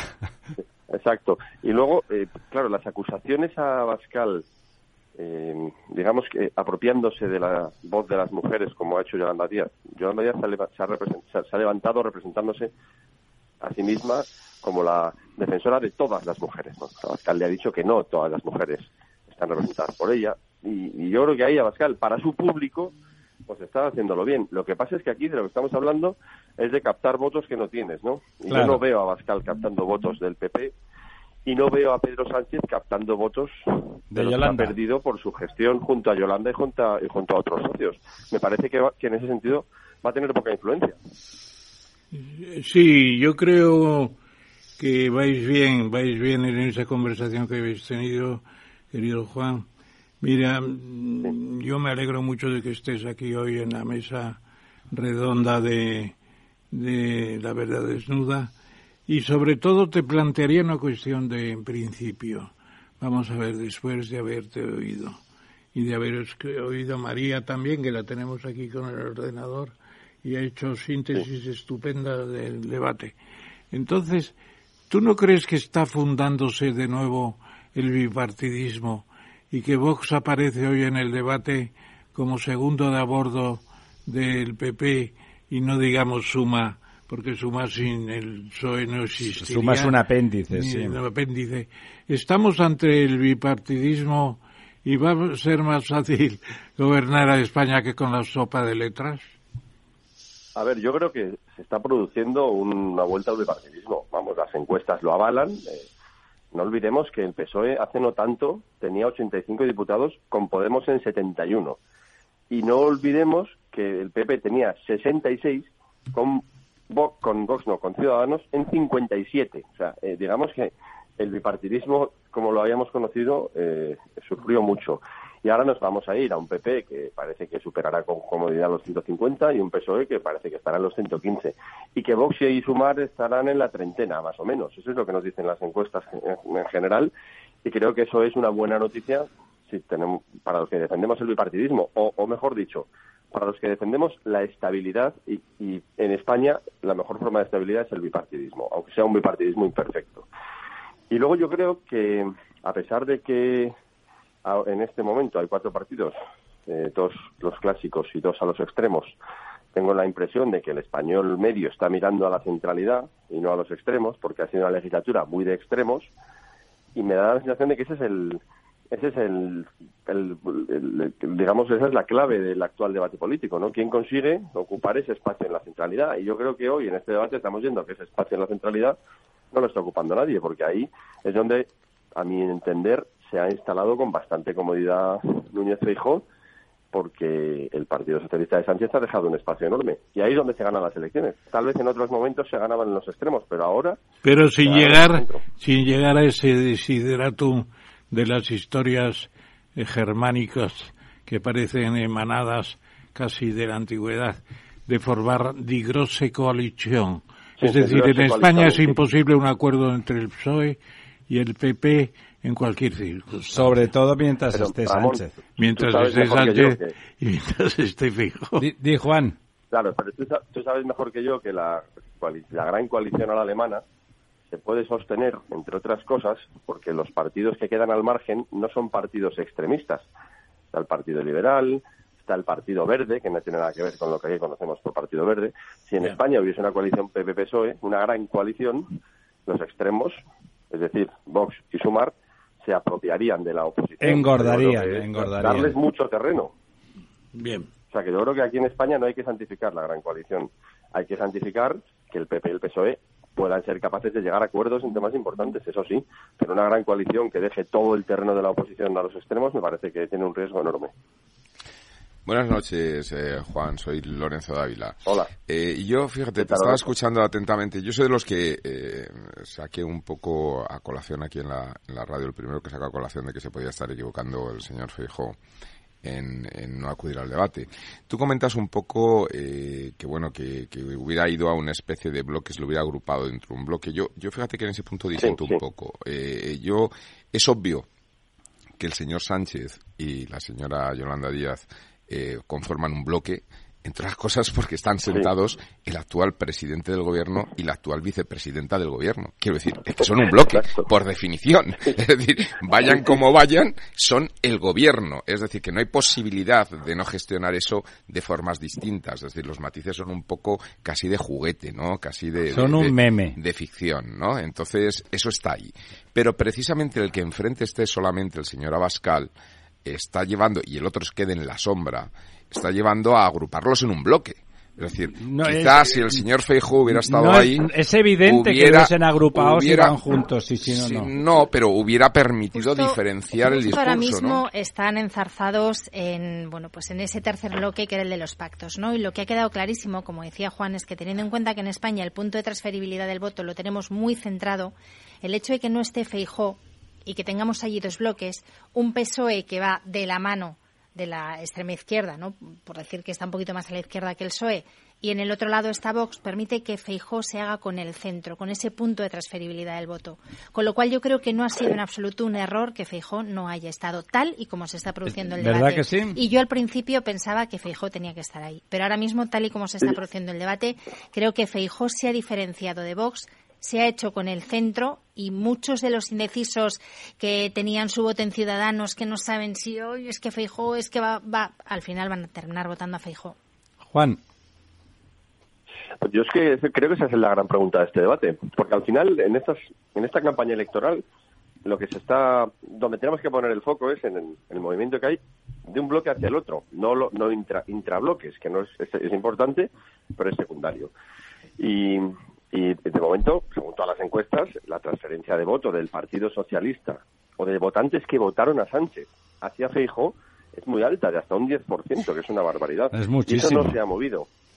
Eso no se ha movido. Entonces, Feijo hoy, si va a este debate, bueno, eh, se sitúa pegado a Bascal. Evidentemente, eso a Pedro Sánchez y a Yolanda Díaz les da un argumento tengamos en cuenta que en las dos primeras partes del debate Sánchez ha dicho no menos de cinco veces eh, el PP y Vox, el PP y Vox, el PP y Vox. Es decir, él tiene un interés enorme en asociar al PP y a Vox en contra del discurso de, de como quedó claro hace una semana, de que yo lo que quiero es que se abstengan ustedes y gobernar en solitario, ¿no? Pero Sánchez sabe que como él no puede hacer eso, él sí tiene que pactar con todos los que están a su izquierda, pues pues ese discurso se rompe solo por el hecho de la ausencia hoy de, de Feijó, que no es carente de riesgo, pero también yo os digo que si, no hubiese habido un cara a cara, yo estaría criticando a Feijó por no ir a un debate. Me parecería intolerable. pero yo creo que un debate cara a cara entre el presidente del gobierno y el aspirante sí tiene que haber. Ahora, someterte a todos los debates, pues creo que Feijóo ha jugado bien sus cartas. Sobre todo teniendo en cuenta que lo que se está jugando es el voto indeciso. Y según el CIS, y hay que cogerlo con pinzas sabiendo cuál es la fuente, tenemos 1,2 millones de votantes indecisos. Hay 800.000 socialistas que no saben dónde depositar su voto y 400.000 votantes del Partido Popular que tienen dudas. Por aquí lo que me chivan, gente que está viendo el debate, además de, mí, es que el mejor ha sido Bascal, pero el ganador sin duda ha vuelto a ser Fijo. Está muy bien. Pues eso es una... Está muy bien. Y a mí me preocupa eh, en grado menor, indudablemente, dos temas que me gustaría saber a los que estáis viendo el debate, eh, opinar y si tiene alguna importancia.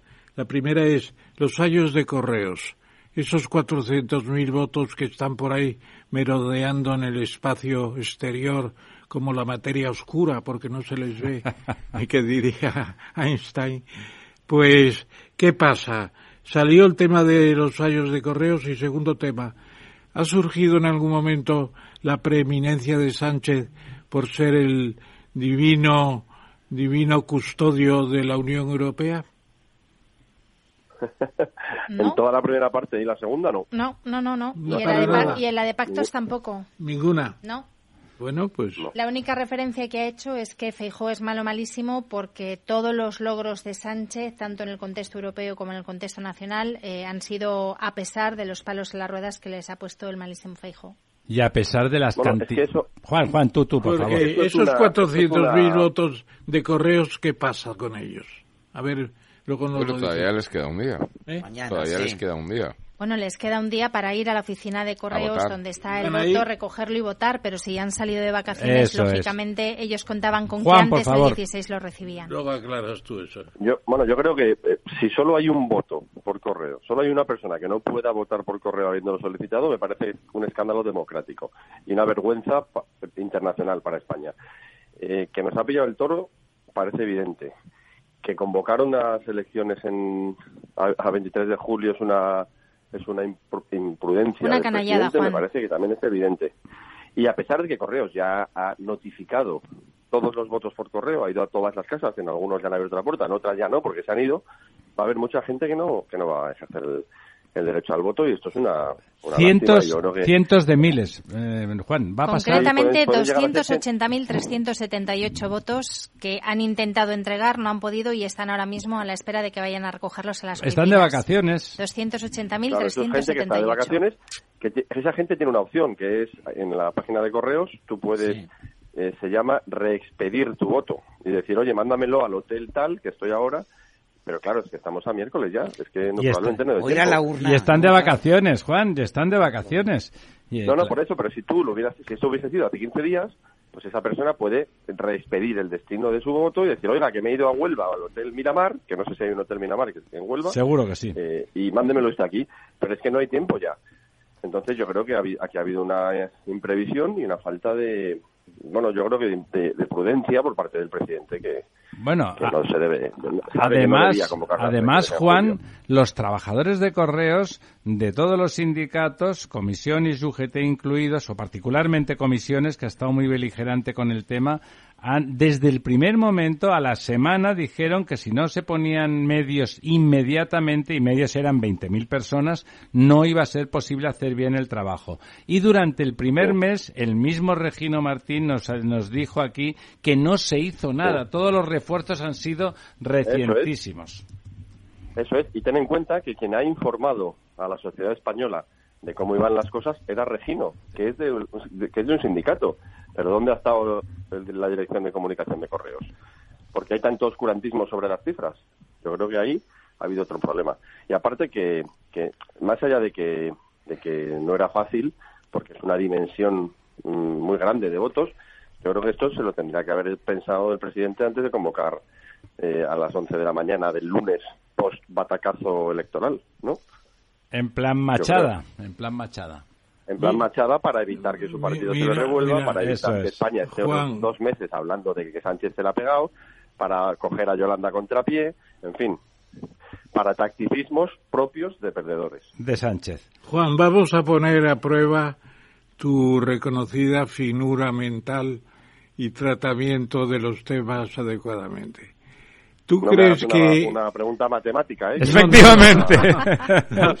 ¿Tú crees que antes de la sesión de esta tarde ha habido una entrevista eh, a Bascal Feijo? Ah, ¿Puede haber habido un intercambio de opiniones sobre el hecho de que la representación de la derecha estaba en Abascal? Pues a mí me da yo no tengo esa información y me parecería me parecería eh, eh, extraño que Feijóo tuviera interés en semejante cosa. Feijóo quiere aparecer como algo diferente a Abascal.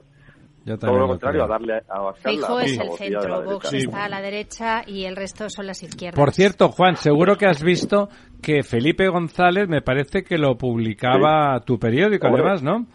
Sí, porque es que me ha llegado esta mañana, es que lo he vivido en primera persona, me ha llegado por correo el ejemplar de nueva revista que, que ha coordinado el profesor Nacho Torreblanca. En cuanto me ha llegado, lo he abierto y he mirado un poco por encima y he visto un, prólogo de Felipe González donde he encontrado la idea a la que vas a hacer referencia, ¿no? Sí, sí, es decir, la puedes decir tú. Ha dicho, ha dicho en voz alta que cree que había que pactar, había que ceder sin contrapartida el, la presidencia al, al partido, al candidato más votado.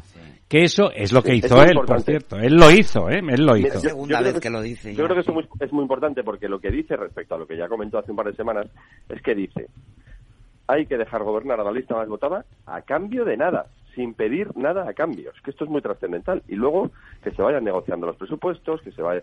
Es decir, el gobierno de la lista más votada forma gobierno, el presidente forma gobierno, y a partir de ahí... Ya a negociar, ¿no? A vivir la legislatura y a negociar. Y luego es que esto contrasta hoy con dos cosas, dos noticias más, que es Merche Purúa, portavoz de Bildu y candidata, dice, el precio del apoyo a Sánchez es que la autodeterminación de Euskal Herria vaya al Congreso. Y dos, Aragonés, presidente de la Generalitat y dirigente de Esquerra Republicana de Cataluña el precio del apoyo a Sánchez va a subir y va y solo se, apoyará en la autodeterminación. Esto es la realidad. más claro, más claro el agua, ¿no?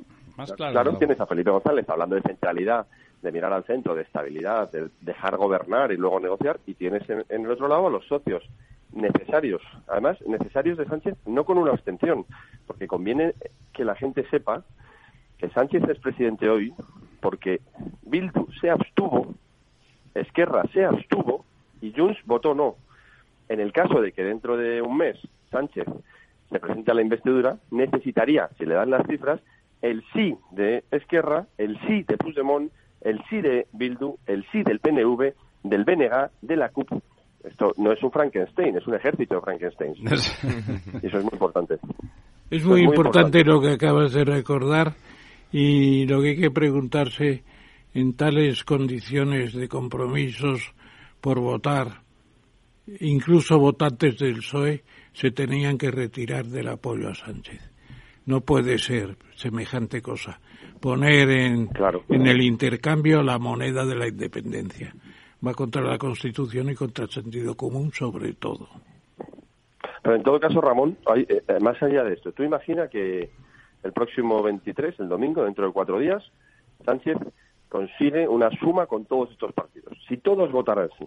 Pero ¿qué legislatura sería esa? ¿Qué legislatura sería esa? Esa creo... Además, además con una España autonómica y municipal del PP.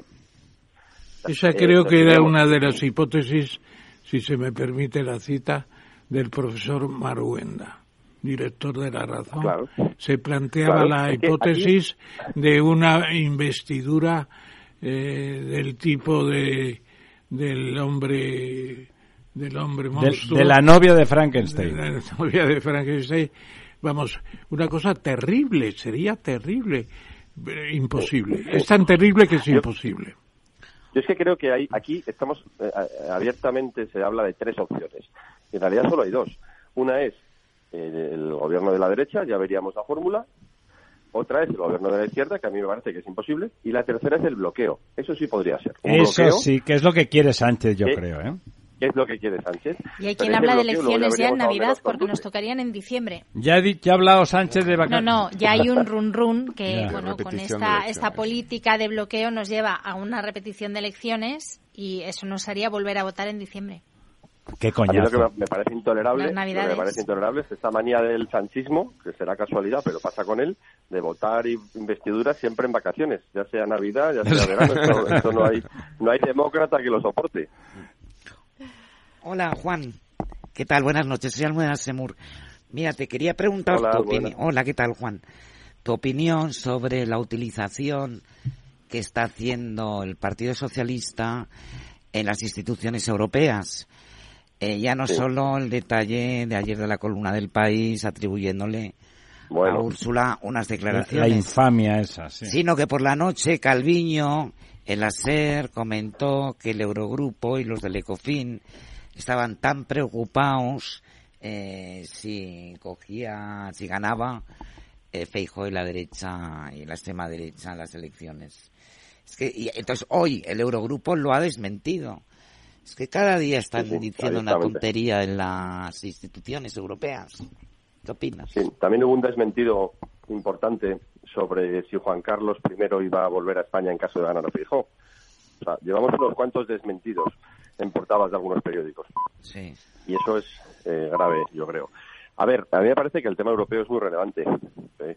A mí me consta que en Europa no están asustados con Feijóo, del mismo modo que me consta que no les gusta Bascal en Europa todo lo que está a la derecha del partido conservador de cada país eh, les da mucho miedo. porque esto que se denomina la ultraderecha y que podríamos discutir durante horas en qué consiste y si es igual Orban que Meloni, que Abascal o que Le Pen, que yo creo que tienen mil, mil diferencias, pero creo que no tienen miedo a, a Feijó. Es más, si Feijó es presidente del gobierno de España, probablemente sea, probablemente no, seguro, será el presidente más importante del, o el presidente del país más importante del PP europeo, que es quien sostiene principalmente a Ursula von der Leyen en la comisión.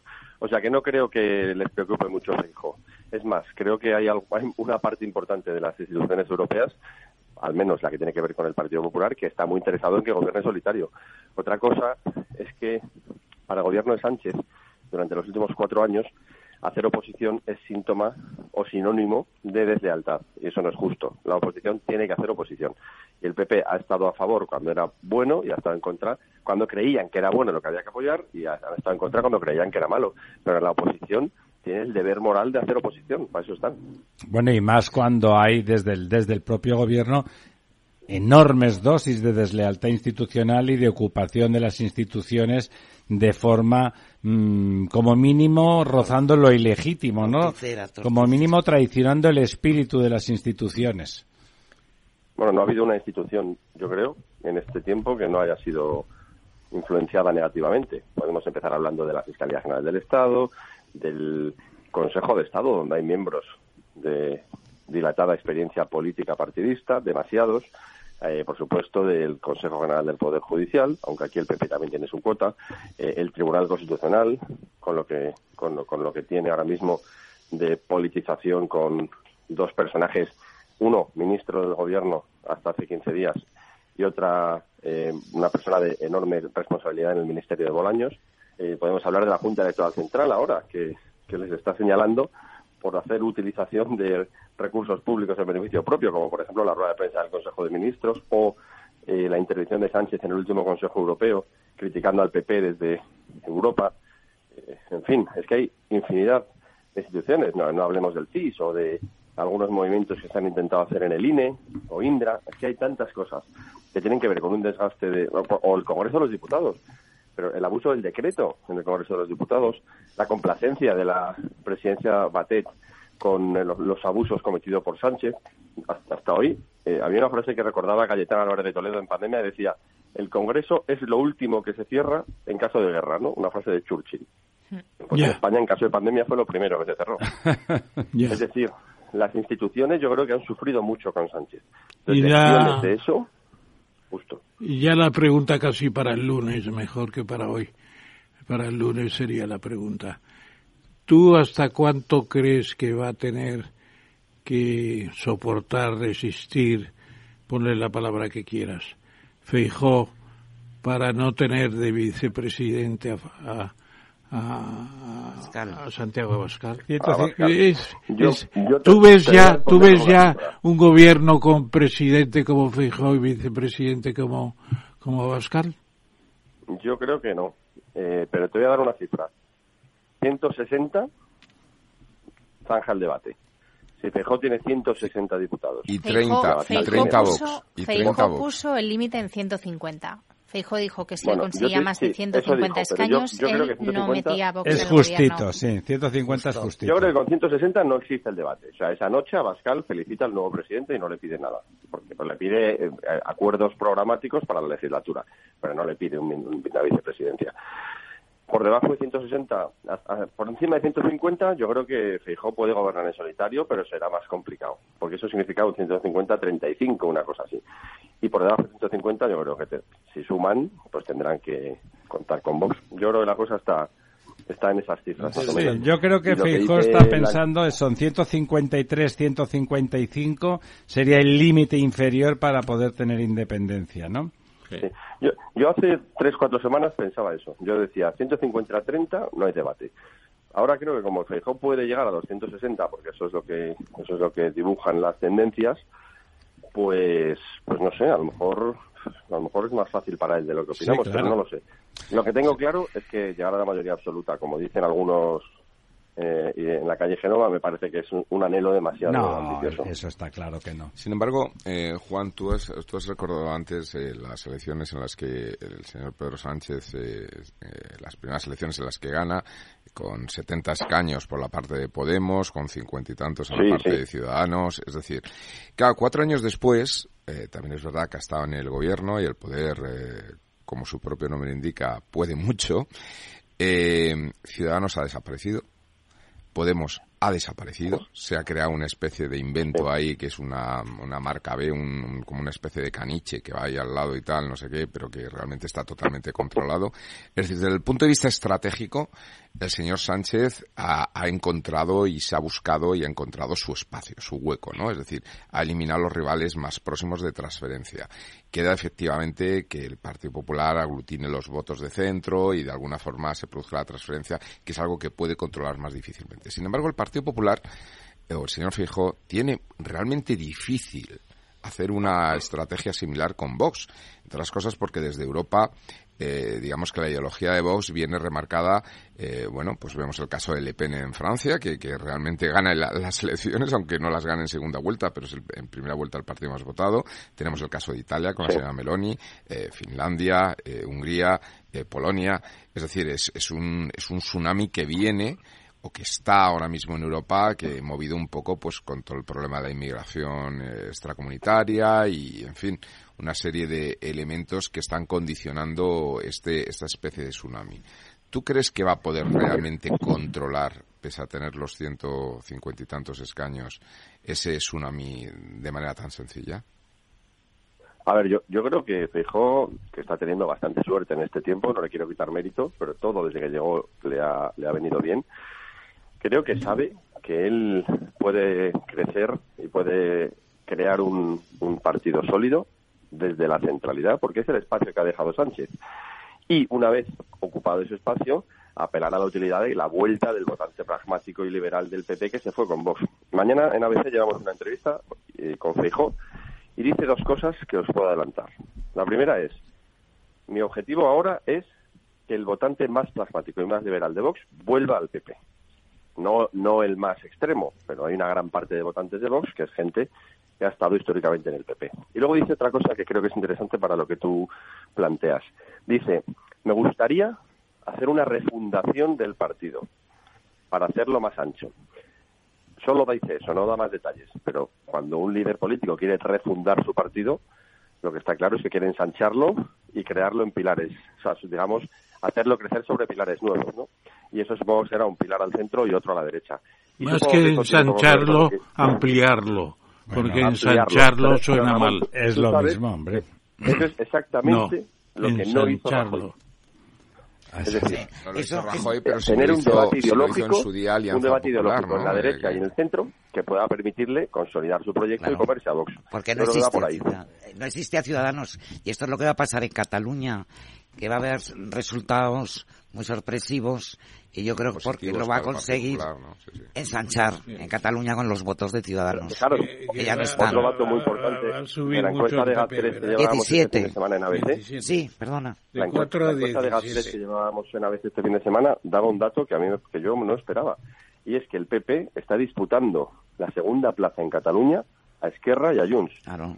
Es decir, con una victoria que es evidente y clara del PSC, bien lo ha trabajado Sánchez, ¿imagináis que el PP adelanta a Esquerra y a Junts? Hombre, sería Esto-. Bueno, bueno, lo que sería. Sí, lo que va- y además... Esto está, esto está sobre la mesa y eso sería el final del el final del procés. ¿no? Es que no se me ocurre un varapalo mayor para el independentismo que Feijóo en la tribuna del Congreso diciéndole a Rufián, oiga, un respeto que a mí me votan más que usted en Cataluña. Sí.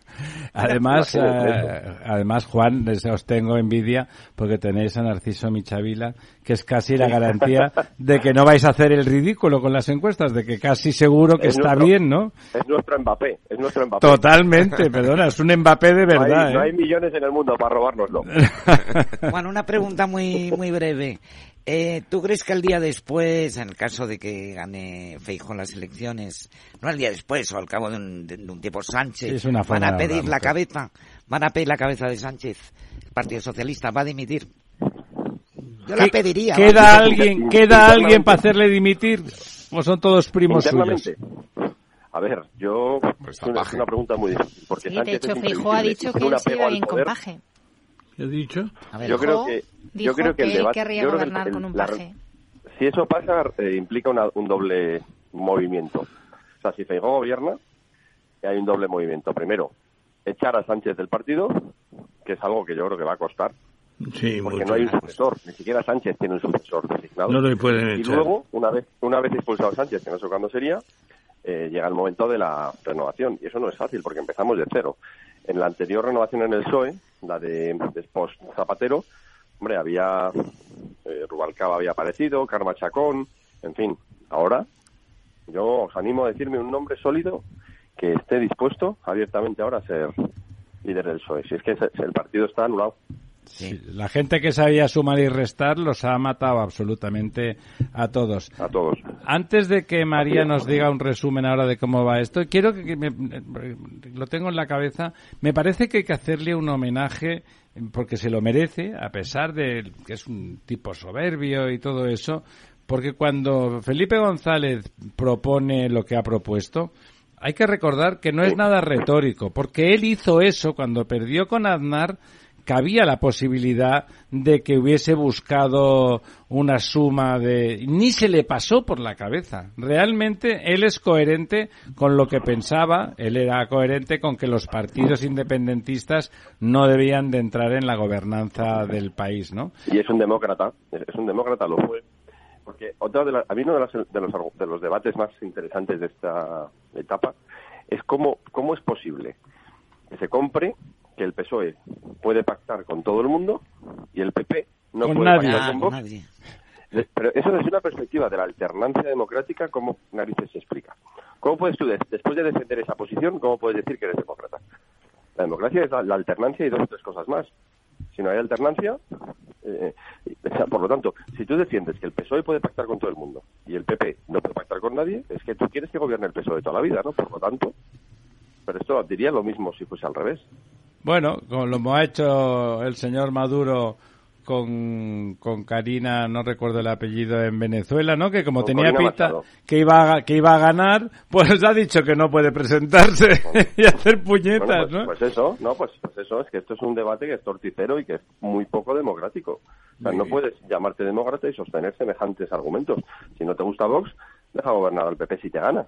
Pero es que además Feijóo, que yo sepa, lo propuso antes de las municipales. Eso es, ¿eh? sí, Hoy sí, gobernaría sí, el sí, PSOE en. Extremadura. Que tú sepas y que sepa Bueno, todo y luego el en mundo, el País. Vasco ha dejado algún consejo, algún concejal al- para que gobernara el PSOE. Ha renunciado. Claro, o sea, que esos- Concejal, no, alcaldías. yo creo, Alcaldías. yo creo que esos argumentos eh, de, de Sánchez son poco sólidos y creo que la gente los, los entiende.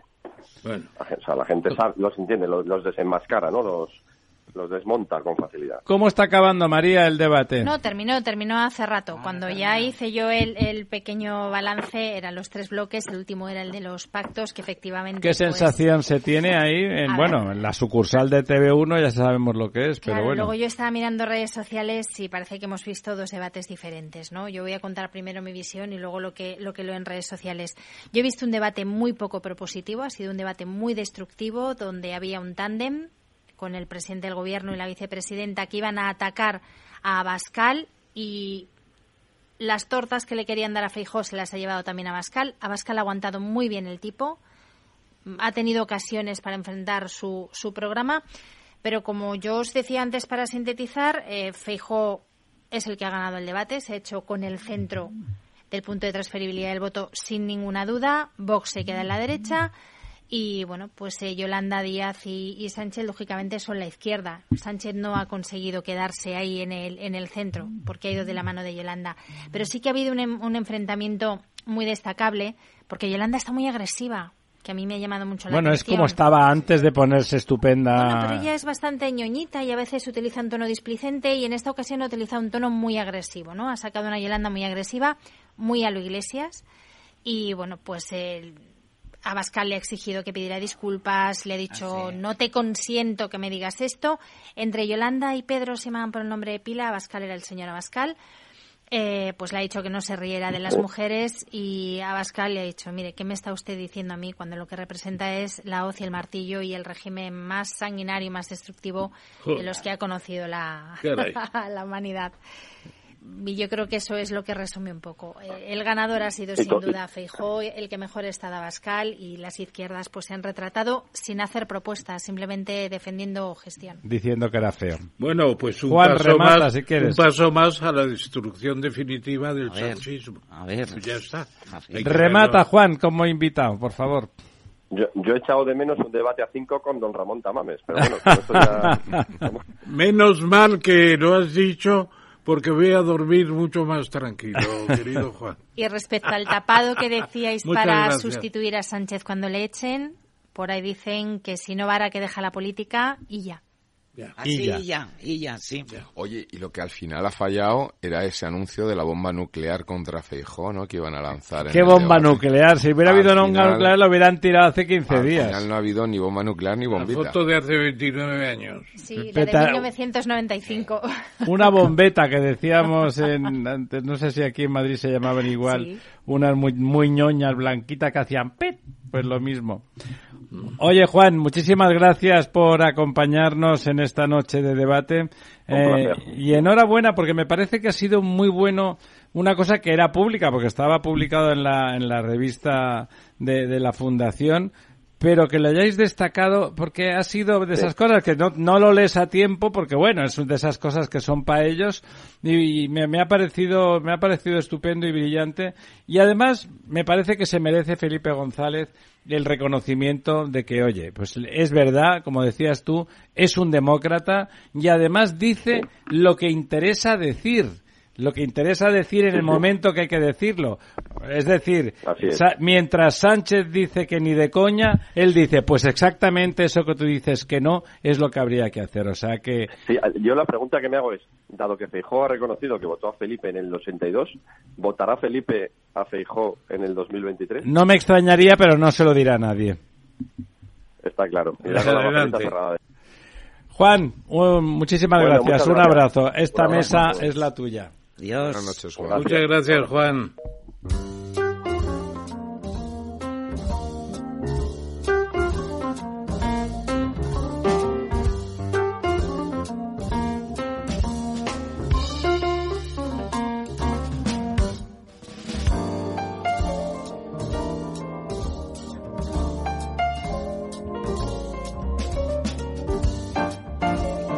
Bueno, aquí estamos de vuelta. Me ha sido ent- entretenido el, el asunto y, y me parece que ha sido ilustrativo.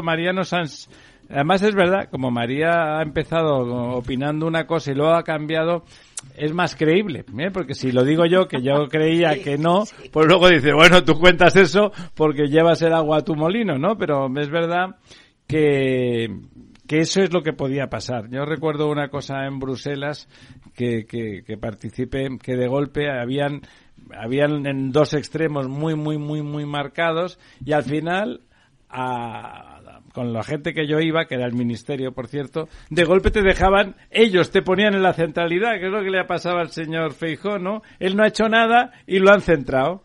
Ha resultado ser el punto medio, ¿no? El justo equilibrio, que dicho sea de paso, con su carácter y temperamento, es fácil que le pase. ¿eh? Es fácil que le pase. Ha estado hábil, ¿eh? Podía haberle salido mal si el debate hubiera ido por otro derrotero, pero la verdad viendo, es que, María, viendo el otro día a Sánchez, es muy torpe la gente, es muy listo Sánchez, perdona, Sánchez repite machaconamente siempre lo que le han escrito. en este debate ha no tiene censura, no tiene cintura ninguna, no tiene cintura. Ha leído, ha ido con muchos datos de lo que él ha hecho, no ha dicho lo que va a hacer, se limita a decir lo que ha hecho. Y lo guapo que es. Y exactamente, lo estupendo que, que es con su amiga Yolanda pero todos los datos que daba los leía. Barbie y Ken eran, ¿no? Barbie y Ken, sí. Ella es lo más y él simplemente Ken. Simplemente, ¿qué quieres que te diga? Bueno, vamos allá con ese quid pro quo. Veníamos cuando doña, doña Almudena y servidor veníamos arrastrándonos por los suelos por la calle Almagro porque a las 10 de la noche estábamos a 34 grados. Eh, y aunque no hay humedad, tela marinera.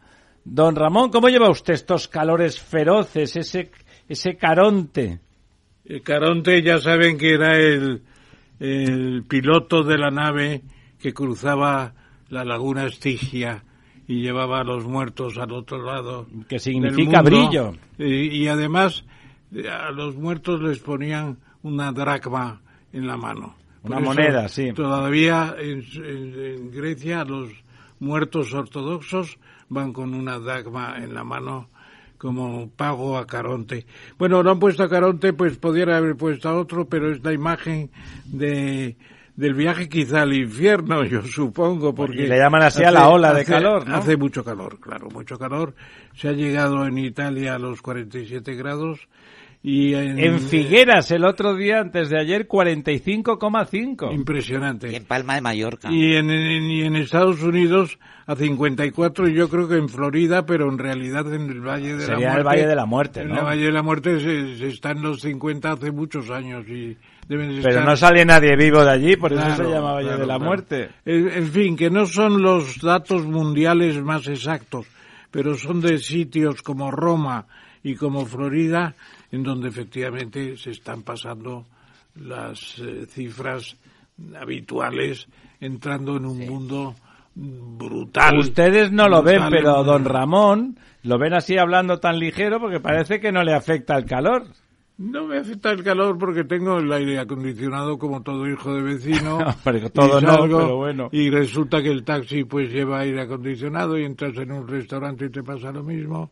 Pero en cuanto tienes que dar 20 pasos por la calle, andando tranquilamente por la tarde, es impresionante. Ahora, para el mayor calor del mundo, el que yo sentí al llegar a Panamá, abrirse la puerta del avión, nunca he sentido tanto calor como en Panamá. Por la humedad. eso, eso es porque no ha tenido usted la menopausia, don Ramón. eso no. creo que no la podré tener. Nunca. Por razones estudiarían muy bien ¿eh? la sección feminista. Perdone usted, si usted se siente menopáusico, pues es menopáusico. No, no, le vamos a discriminar nosotros. No. tiene un nombre común para hombre y mujer que es climaterio. Climaterio. Sí, climaterio, exactamente. Que eso me suena a una especie de gimnasio estupendo, no sé. El climaterio se llega al final de pero no del clímax. ¿Usted está al final del clímax? No, solamente lo confesaría delante de mi abogado. o de su abogada. Bueno, ¿dónde, tiene usted que irse un día de estos a Marruecos. ¿Y qué calores hay por allí? Menos que aquí casi, pues ¿no? En estos momentos, en la zona de Rabat, donde yo voy a ir, hace un, poquito mejor temperatura que la que está haciendo en, la zona ¿En Madrid? mediterránea, sobre todo de España, o estaba haciendo, sí. Pero vamos, también muchos. ¿Va usted a negociar algo con el rey gordito? Pues no, no creo que me atienda. si se deja. Bueno, si va usted con la bandera boca abajo, a lo mejor se, a lo mejor se aviene, ¿no? Sea, me- me- de- a continuación, la siguiente noticia tiene un título así, embroides, animoides y humanoides, y a mí me salía todo el rato hemorroides. Bueno, pues esto es un artículo de José Antonio Vera que dentro del mundo dirige la... De la razón, de la razón. de la razón, perdona. Dirige la sección verde que es estupenda todos los viernes y no lo digo porque yo colaboro en ella. Y ha hecho un comentario muy importante de un proyecto Ectolife que ya ha conseguido no solamente el- los eh, embriones que van madurando dentro de un sistema de tubo, etcétera, etcétera, ya se fabrica eh, el, el hueco de la mujer en la matriz como El útero.